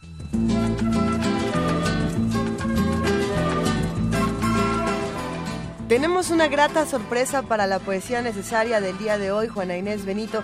¿De qué se trata? Cuéntenos, por Así favor. Es. Nuestro amigo Aldo, arabskaya.notch.gmail.com, nos escribió, y leo muy rápidamente, Preparé el poema Mañana de invierno para conmemorar el aniversario luctuoso de Alexander Sergeyev Pushkin, el 10 de febrero de 1837.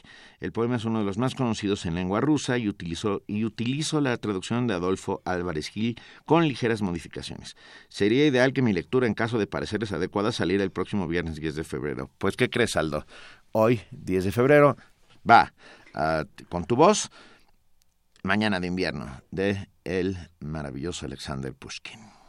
Un 10 de febrero de 1837, 29 de enero según el calendario juliano, murió Alexander Sergeyevich Pushkin a causa de una herida de bala que recibiera dos días antes en un duelo de honor. El poeta, prosista y dramaturgo que revolucionó la literatura rusa apenas tenía 37 años. Hoy los invitamos a conmemorar al gran poeta, a quien escritores tan variados como Gogol, Tolstoy, Turgenev, Dostoyevsky, Akhmatova, Svietaeva, por nombrar solo algunos, reconocieron como su gran maestro. El poema que les presentamos a continuación data de 1829. Mañana de invierno. Hay sol y hiela, es bello el día. Y tú aún dormitas, alma mía. Despierta, hermosa, es tarde ya. Los ojos abre, soñadora. Ven al encuentro de la aurora cual la norteña estrella va. Anoche la ventisca aullaba. Brumoso el cielo se nublaba. La luna pálida y lejana entre las nubes se perdía. Tú estabas triste, vida mía, y ahora mira a la ventana. En el paisaje luminoso, como un tapiz esplendoroso, la nieve luce bajo el cielo. Solo el bosque se oscurece, pero el abeto reverdece y el río brilla bajo el hielo. La pieza toda está inundada de luz de ámbar, y caldeada la estufa se oye crepitar se está muy bien a su calor. Mas dime, ¿no será mejor el corcel manso aparejar y por la nieve mañanera en el trineo a la carrera abandonarnos del corcel y recorrer el campo frío, el bosque otrora tan umbrío y mi entrañable orilla fiel? Se ha hablado mucho de la dificultad de trasvasar la riqueza sonora de Pushkin a otros idiomas. Por eso aquí les presentamos un fragmento del poema en su versión original.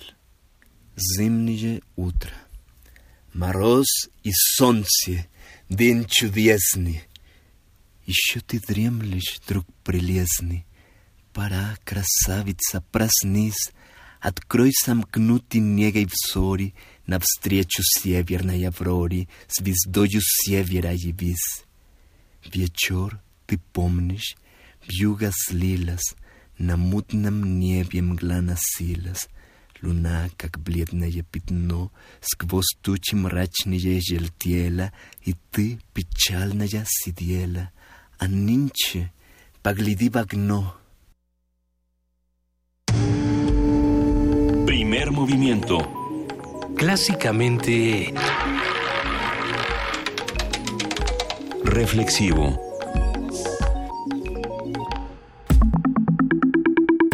La mesa del día. Situado en la época en que las ideas independentistas agitaban la organización inquisidora colonial, Divino Pastor Góngora, el actor favorito de la corte que por causas diversas perdió la gracia de los poderosos, se encuentra en una prisión de la Nueva España a finales del siglo XVIII, donde imagina un público de reos y representa fragmentos de su vida. Divino Pastor Góngora, una historia que recupera el teatro novohispano y aborda el importante tema de la intolerancia. Es una obra escrita por Jaime Chabot, dirigida por Mauricio García Lozano e interpretada por el maravilloso José Cefami, que ofrece un monólogo contemporáneo en la que la unidad tiempo-espacio es alterada. Esta puesta en escena se presentará hasta el 19 de febrero en el Teatro El Galeón, todavía tenemos muchos días, eh, este Teatro El Galeón del Centro Cultural del Bosque, los jueves, viernes, sábados y domingos. Conversaremos pues con el actor José Cefami sobre su proyecto de Góngora, su trayectoria como actor y cómo le está yendo. José, muchísimas gracias por acompañarnos. Al contrario, muchas gracias eh, por invitarme, por estar acá. Eh, saludo a la audiencia, que además yo soy, como les decía, adicto a este programa. Nosotros, ah, es, al revés, nosotros somos los adictos al teatro, los adictos a, tus actuaciones y también a un personaje como Góngora, que es pertinente decirlo, ¿por, qué tendríamos que volver a, leer, a montar a Góngora? ¿Por qué tendríamos que revivirlo en, momentos como estos? Yo creo que es, es importantísimo, eh, a mí me encanta el texto porque justamente es una oda a la actuación, eh, finalmente es el refugio que tenemos como para toda esta represión, toda esta censura, toda esta intolerancia, la podemos sobrellevar a través del arte. Y A ver, la historia que retrata Divino Pastor Góngora es la historia de un actor novohispano perseguido por la Inquisición por, porque, porque los actores, como todo el mundo sabemos, tienen vidas licenciosas y, libera, y liberales, ¿no? Dan mucha lata. Y, no, y dan mucha... Les da por pensar y dan mucha lata. Y, y, les daba justamente en esos tiempos por estar todo el tiempo confrontando al poder, burlándose del poder. ¿Es así, José? Así es, justamente es, es un inquisidor que casualmente, digo, es un homónimo de un político mexicano que, bueno, cualquier cosa puede parecer. ¿Torquemada ya está en el gabinete? no, pero sí. Este, se trata de Diego Fernández y de Ceballos, que existió además, o sea, claro. Jaime lo investigó y está en, en los anales en el de la nación que bueno existió este censor oidor de la Santa Inquisición que perseguía a la gente que, que estaba en contra digamos de, de la corona. Claro. Y este actor utilizando letrillas, coplas, supongo. Eh, sainetes, eh, de repente es que utiliza un, sainete que, que, además eran muy atrevidos para aquellos tiempos, como el, el, el alcalde Chamorro, donde hace cosas muy liberales, muy sexosas. Échatelo, anda. un pedacito del sainete. Un, pedacito del sainete eh, es entre una fandanguera que trae al mundo perdido por decir que canta bien y que baila con prodigio. El alcalde Chamorro, por supuesto, pierde con estos, con estas ideas y le dice, ay, qué ojitos libidinosos, qué cinturita, qué pico, con que vos sabéis bailar. La fandanguera dice, claro, me acerco. y el otro, y ahí está el pitiputo, pitifloro, que es el otro personaje, dice, compara sus bellezas. Y la otra, segura de tener la, la partida ganada, se arrima. Bueno, ese es un pedacito. A ver, pero no no solamente tienen, tienes no solamente este actor al que representas, un actor representando a un actor es, es una maravilla, ¿no? Exactamente. metateatro. Es metateatro, exactamente. exactamente. No solamente utiliza textos de Góngora, supongo que rescatan muchas cosas del siglo de oro. Exactamente, se rescata, por ejemplo, este sainete lo escribió José Macedonio Espinosa, eh, rescata unas cosas de Calderón, los guisados de Calderón, de Lope de Vega, las clases que daba Lope de Vega de, actuación. Quevedo no, que tenía una espada afiladísima. no, pero, pero sí, estos autores, ¿no? Y habla un, un poema de Espinosa sobre el actor muerto. Es, es una maravilla. Y además va contando esta historia a través de representarle a los, a los otros presos comunes, que es el público. Ah, está encarcelado, está preso. está preso. Y entonces les empieza a... Le, da terror a estos presos comunes, que realmente es el público, y entonces les empieza a actuar y a representar el sainete con haciendo diferentes personajes, eh, los guisados y va narrando en medio de todo esto va narrando la historia de cómo lo tomaron preso, por qué lo tomaron preso y quién es el inquisidor y cómo cómo habla el inquisidor. Entonces se vuelve de una dinámica tremenda, vertiginosa, el público respira conmigo, eh, se agita conmigo, llora conmigo y se ríe conmigo. Es un cómico. Finalmente lo termina asesinando este el inquisidor. Oh. No, esto no importa, o sea, saber el final, sino cómo se va desarrollando todo, sino el cómo. Cómo, cómo termina siendo esto una oda y un gran momento de actuación y un gran momento de, decir las cosas. Libertario. libertario. Sin lugar a dudas, libertario. Además, eh, puesto en el contexto del México, de, la nueva España, en la cual empezaba a hablarse de independencia, ¿no? Por, por ahí va. No, eh, por ahí va y además, bueno, finalmente, ¿qué nos dice en este momento de, de nuestra, de nuestro país? De, justamente. Justamente, ¿qué, estamos, ¿qué está pasando en este momento en nuestro país? ¿Qué está pasando con periodistas que han asesinado brutalmente por, por este, hablar en contra de gobernadores que andan prófugos todavía? Eh, ¿no? ¿Qué, ¿Qué pasa con toda esta... Eh, pudredumbre que tenemos en el poder, bueno, pues es muy ad hoc. claro porque es algo que está dentro, desde la génesis misma de, este país, ¿no? Eh, si, si me tienes que aplastar para callarme, ¿quién es el débil? Claro. O sea, si tú eres el poderoso y me tienes que encerrar porque te da miedo lo que puedo decir y lo que puedo provocar en este público de cautivos, ¿quién es el que quién es el, débil? y, bueno, y al final lo dice, ¿no? dice, creerá que ha triunfado dueño de la moral del mundo y lo gritará públicamente. Pero yo voy a ser libre porque yo pude confundirlo. Yo hice tantos personajes que no supe. primer movimiento donde hablábamos de John Berger y, no sé en qué momento y qué vuelta dimos que empezamos a hablar precisamente de la, responsabilidad de los artistas, eh, la responsabilidad de tomar postura y de tener eh, acciones diferentes a través de las diferentes manifestaciones que ocupen. El teatro históricamente tiene una postura. ¿No? Por supuesto, el teatro siempre ha sido, y antes, digo, fue, era el medio de comunicación absoluto, en varios teatros se utilizaron para hacer, para empezar revoluciones y guerras. La verdadera crítica está Perdón, ahí. perdón un segundito, José. En este instante eh, nos desenlazamos de nuestros, eh, de nuestros compañeros de AM. Mira, Eh, Paco les mandamos un enorme abrazo, dejamos paso a su programación habitual y nosotros seguimos aquí, hacemos esta pequeña pausa dramática. Estamos en un momento de pausa dramática. Y pasada esta pausa, les recordamos que estamos con el actor José Cefami, que nos está hablando de Divino Pastor Góngora. Y estábamos discutiendo, José, precisamente esta responsabilidad artística que tienen los que hacen los textos, como Jaime Chabot, lo- los que hacen las dramaturgias, los que actúan, eh, todas estas voces se juntan en un mismo espacio y en una experiencia única e irrepetible, que es algo que siempre decimos del Sí, teatro. no, Cada el- función el- es única. Es única, no, nunca se va a repetir. Puede, puede ser que un día yo llegue con dolor de muela y va a ser el, el personaje con dolor de muela también, ¿no? O sea, no, eh, pueden pasar mil cosas en el teatro, es un animal vivo Eh, y como tal eh, puede reaccionar muy diferente. Eso pasa todas las noches.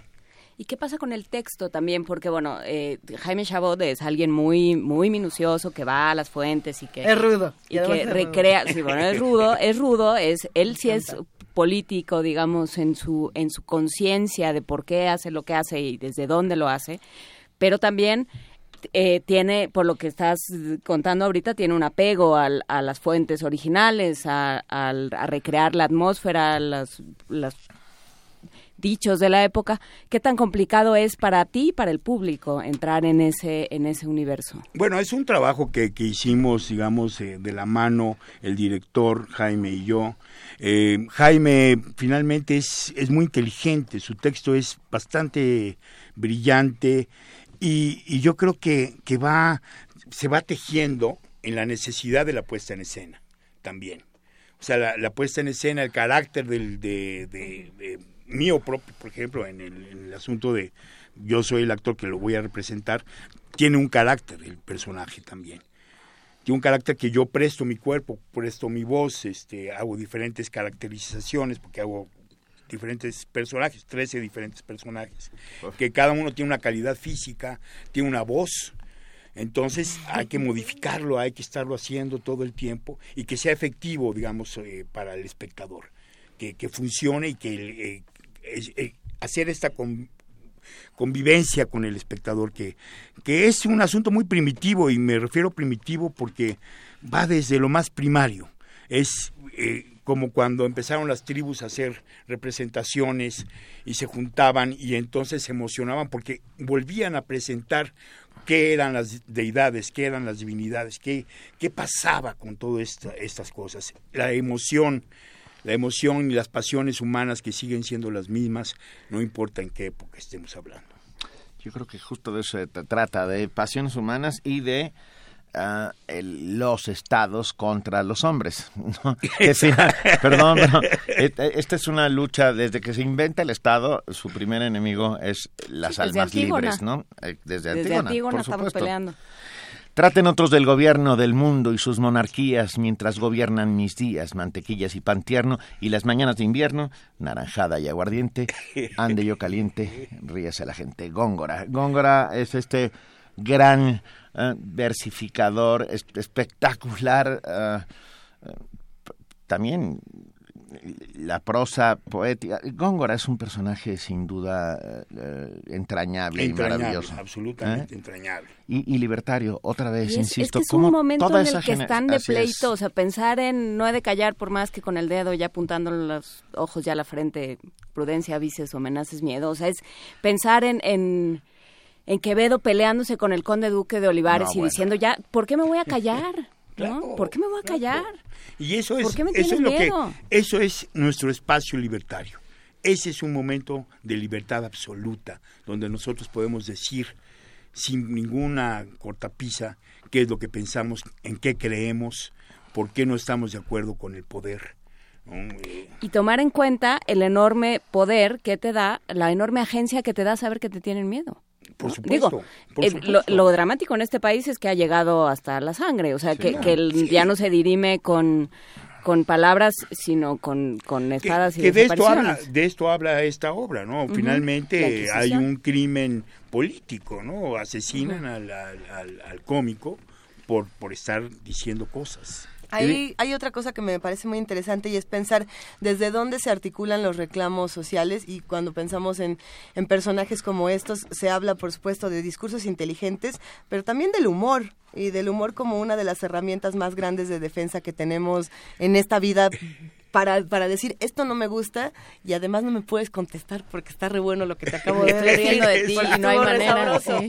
Es que eso es lo maravilloso de esta obra. tú como espectador vas y te ríes toda la obra, te ríes, todo el tiempo se ríen porque es un cómico el que está narrando y como tal actúa. Y finalmente, bueno, es una tragicomedia porque termina, termina siendo asesinado.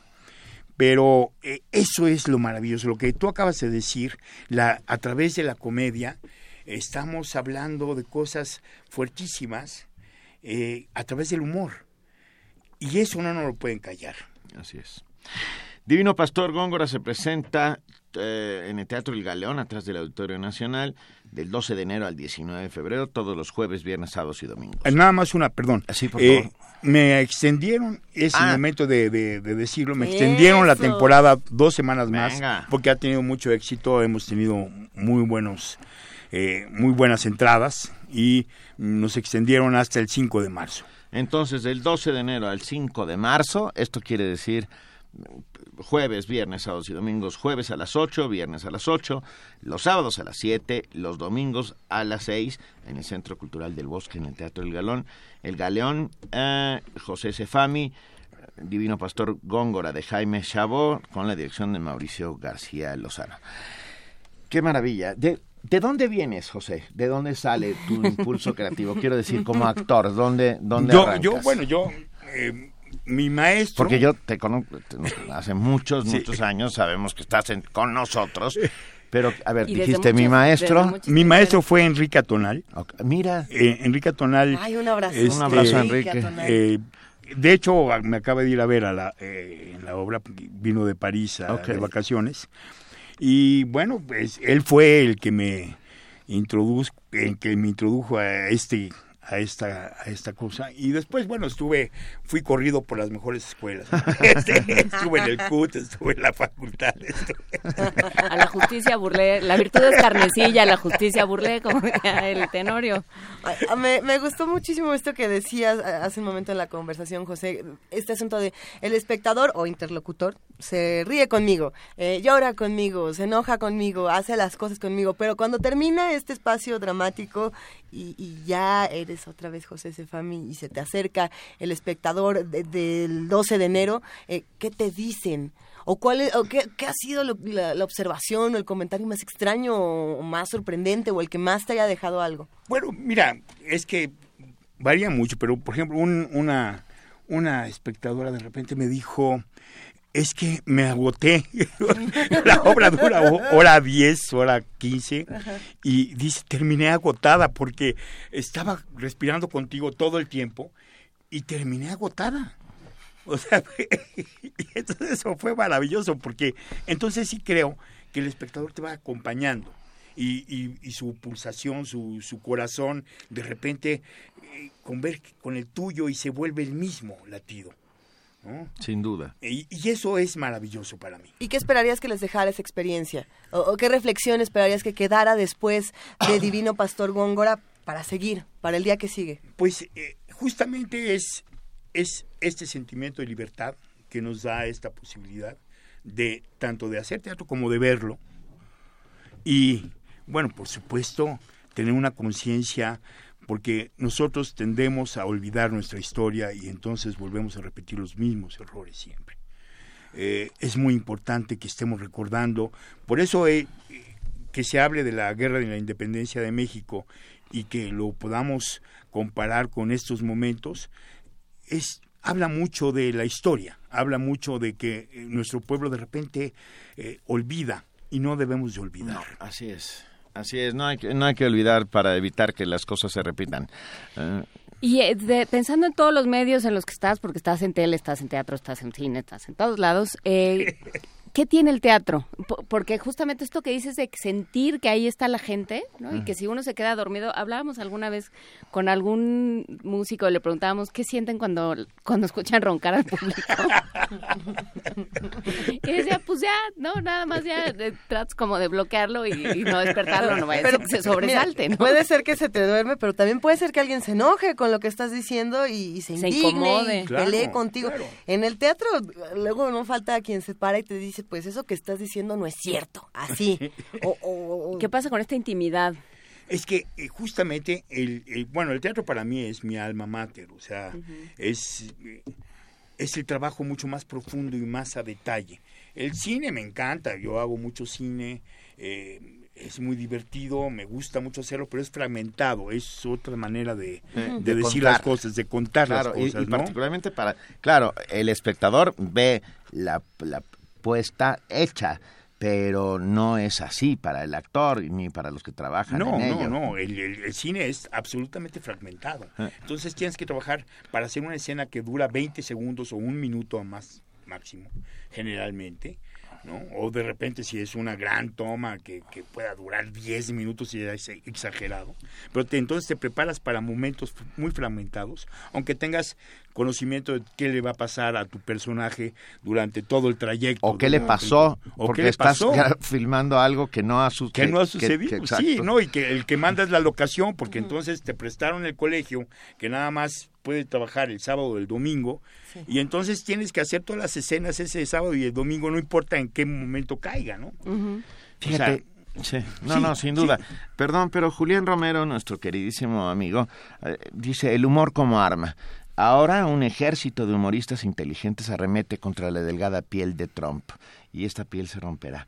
Es cierto, eh, el humor como instrumento político y como arma eh, está, está funcionando hoy por hoy de una manera impresionante. Como resistencia. Pues Como es que el resistencia. poder con, con P mayúscula, ¿no? Estos que se sienten por encima de los demás, Lo que más les pone nerviosos pues es- tienen, eh, son tan frágiles, su, su, conciencia de, de dónde están parados es tan frágil que con cualquier cosa los tiras. Así es.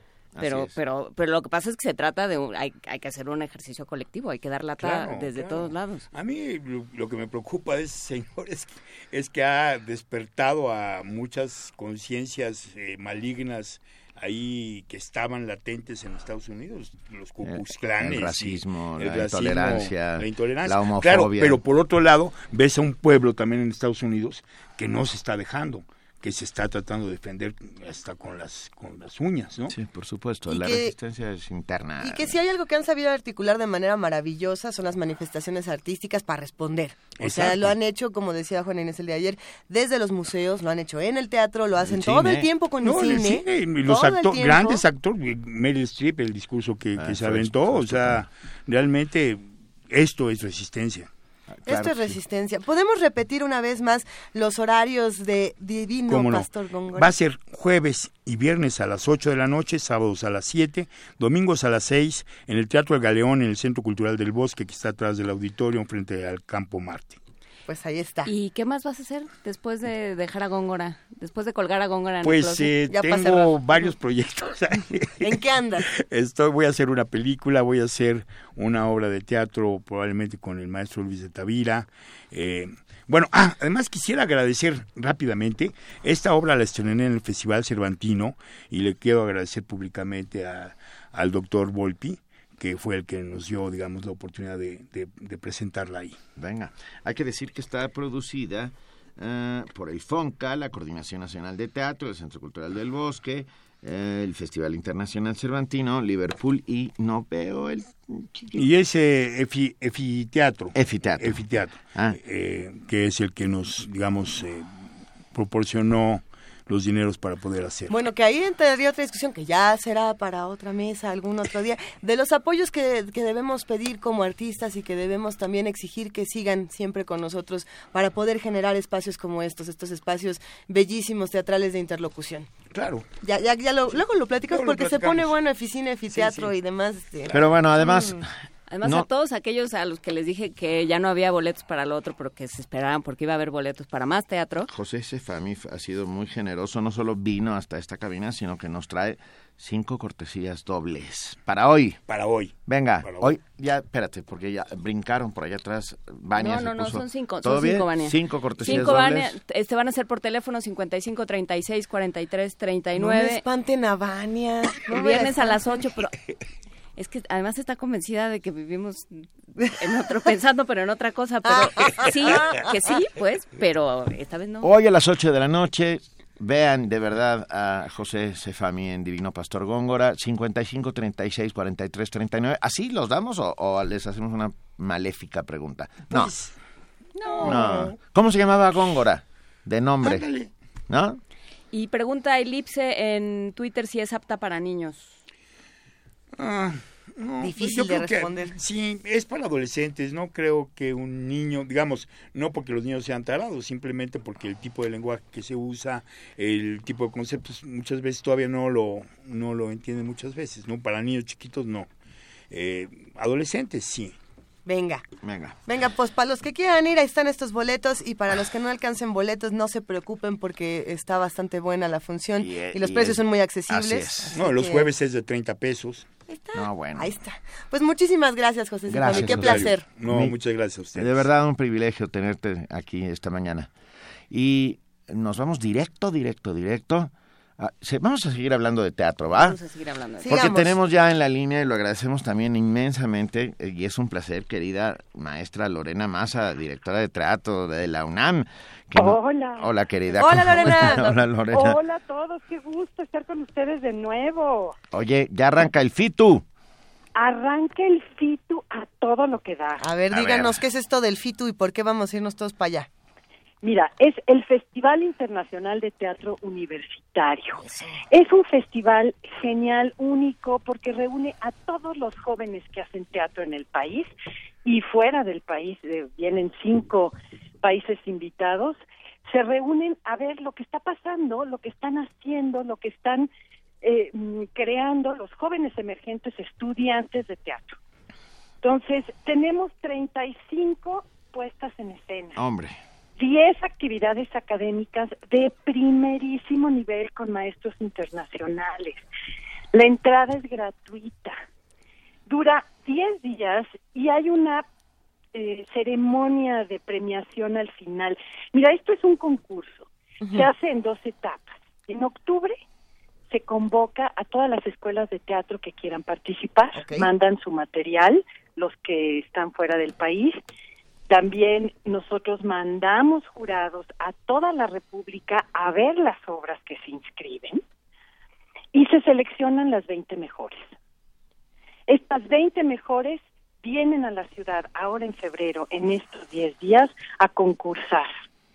Entonces les ofrecemos una plataforma profesional a los estudiantes de teatro para presentar su trabajo, para conocerse, para verse, para ver qué está pasando y se hace una premiación fantástica y quienes eh, ganan en las cinco categorías reciben un premio económico y una pequeña temporada. Venga.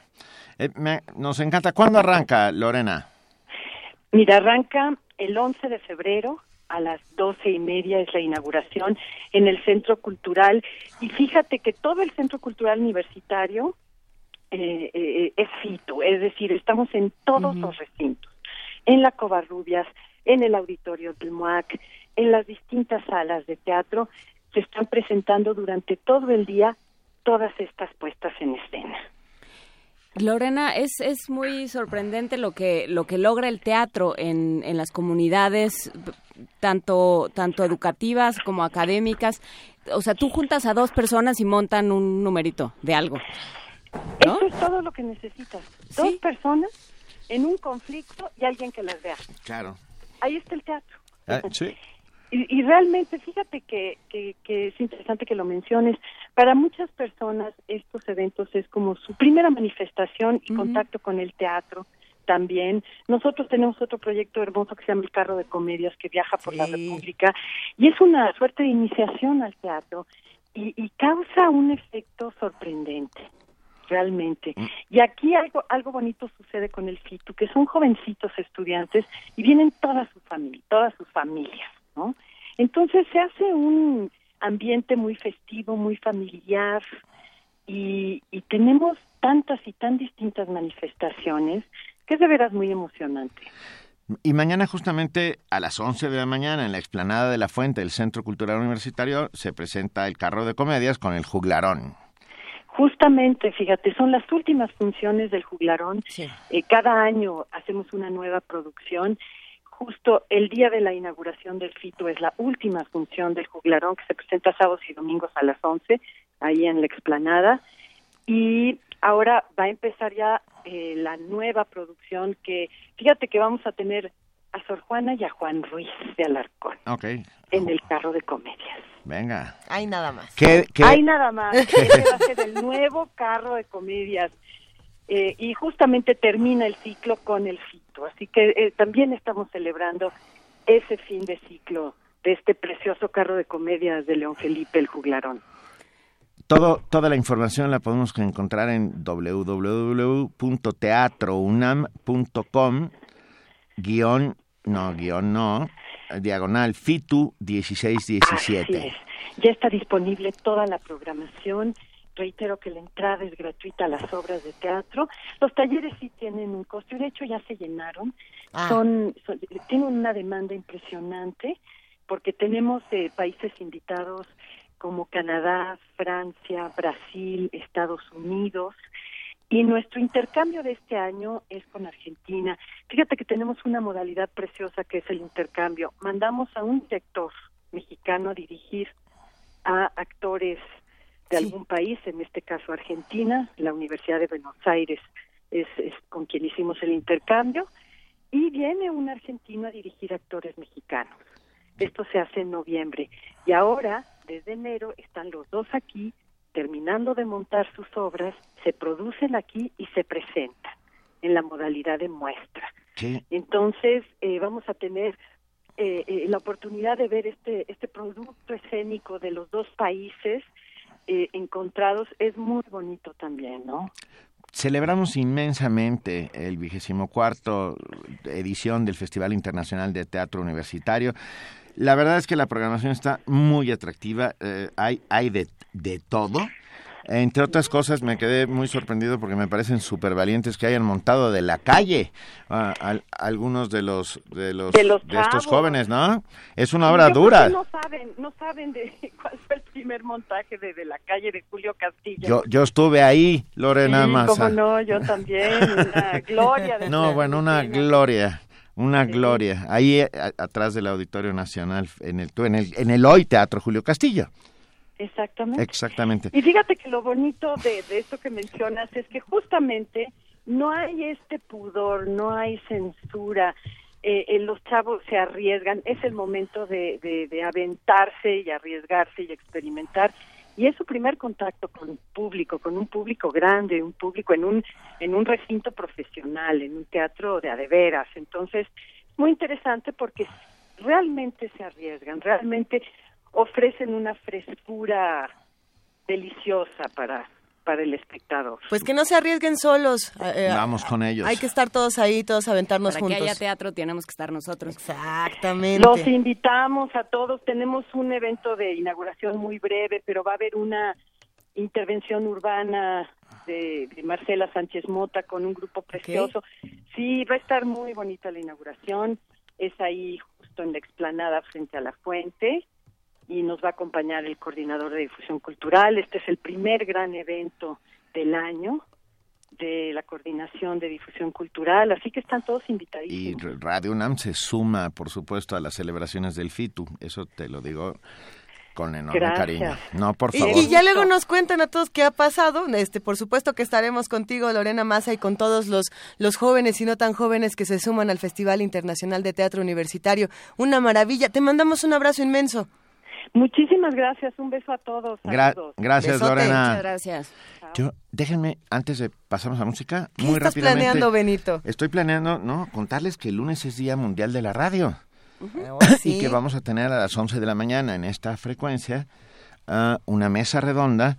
eh, De verdad, va a estar muy buena, modera- ver, ¿cómo moderada. mo- va, en la moderación. En la moderación. La inmoderada. Lo que la, le viene siendo. la inmoderada Juana Inés de esa y estarán con nosotros hablando sobre radio, sobre radio universitaria, radio pública, radio comunitaria, la ra- viva la radio, para celebrar a la radio los directores de Radio Educación, Radio Guam, Radio Ibero y Radio Instituto Politécnico Nacional y, Y el de también Radio UNAM. de Radio UNAM, por supuesto. Podemos la- lanzar algunas preguntas, mandar correos los Por que estemos interesados Todo lo en que los quieran temas. saber, escríbanos aquí a Radio UNAM y el lunes de 11 a 1 tendremos esta mesa redonda que por favor espero que participen. Vamos a celebrar a la radio, a la radio como este medio justamente libertario de comunicación. El medio de la une. imaginación, El medio de la imaginación, supuesto. por supuesto. Y so- so- con especial énfasis en las radios públicas, universitarias y comunitarias. Esa radio que es de todos, esta radio que, Ah,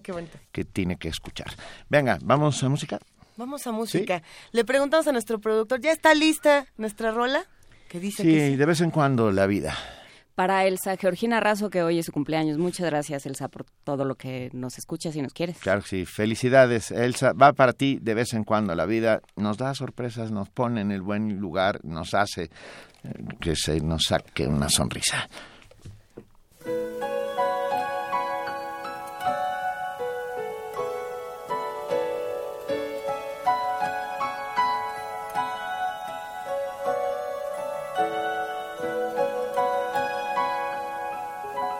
De vez en cuando la vida nos besa en la boca y a colores se despliega como un atlas. Nos pasea por las calles en volandas y nos sentimos en buenas manos. Se hace de nuestra medida toma nuestro paso y saca un conejo de la vieja chistera. Y uno es feliz como un niño cuando sale de la escuela. De vez en cuando la toma conmigo café. Y está tan bonita que da gusto verla. Se suelta el pelo y me invita a salir con ella a escena. De vez en cuando la vida se nos brinda en cueros y nos regala un sueño tan escurridizo que hay que andarlo de puntilla por no romper el hechizo. De vez en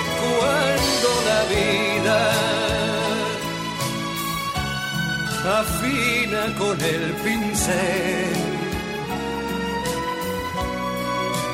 Se nos eriza la piel y faltan palabras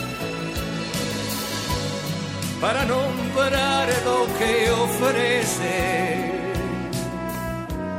a los que saben usarla. De vez en cuando la vida nos gasta una broma y nos despertamos sin saber qué pasa. Chupando un palo sentado sobre una calabaza.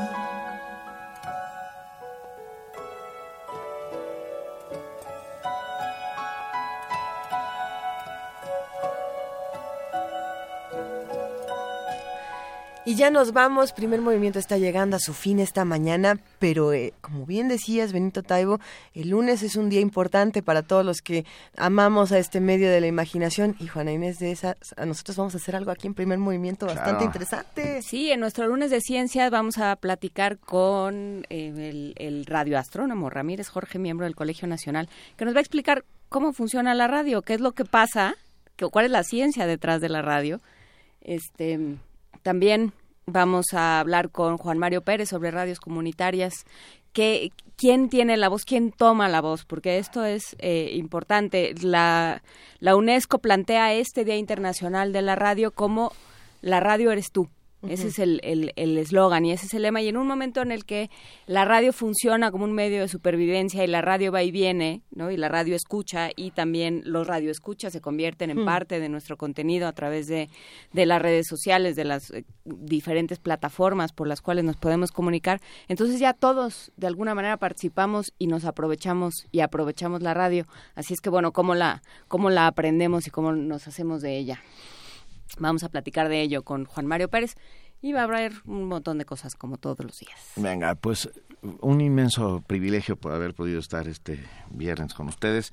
Gracias, queridísima Juana Inés de esa, gracias, Gracias queridísima Luisa Iglesias, gracias a todo el Gracias, equipo que hace posible diariamente Primer Movimiento y a todos los que trabajan en Radio UNAM y que han hecho de esta su casa. Cumplimos 80 años este año. Ya, ya les avisaremos de las celebraciones que vamos a llevar a cabo. Pues nos escuchamos la próxima semana de 7 a 10 de la mañana, ustedes saben, en el 860 de AM, en www.radiounam.unam.mx y en el 96.1 de FM. Esto fue Primer Movimiento. El mundo desde la universidad.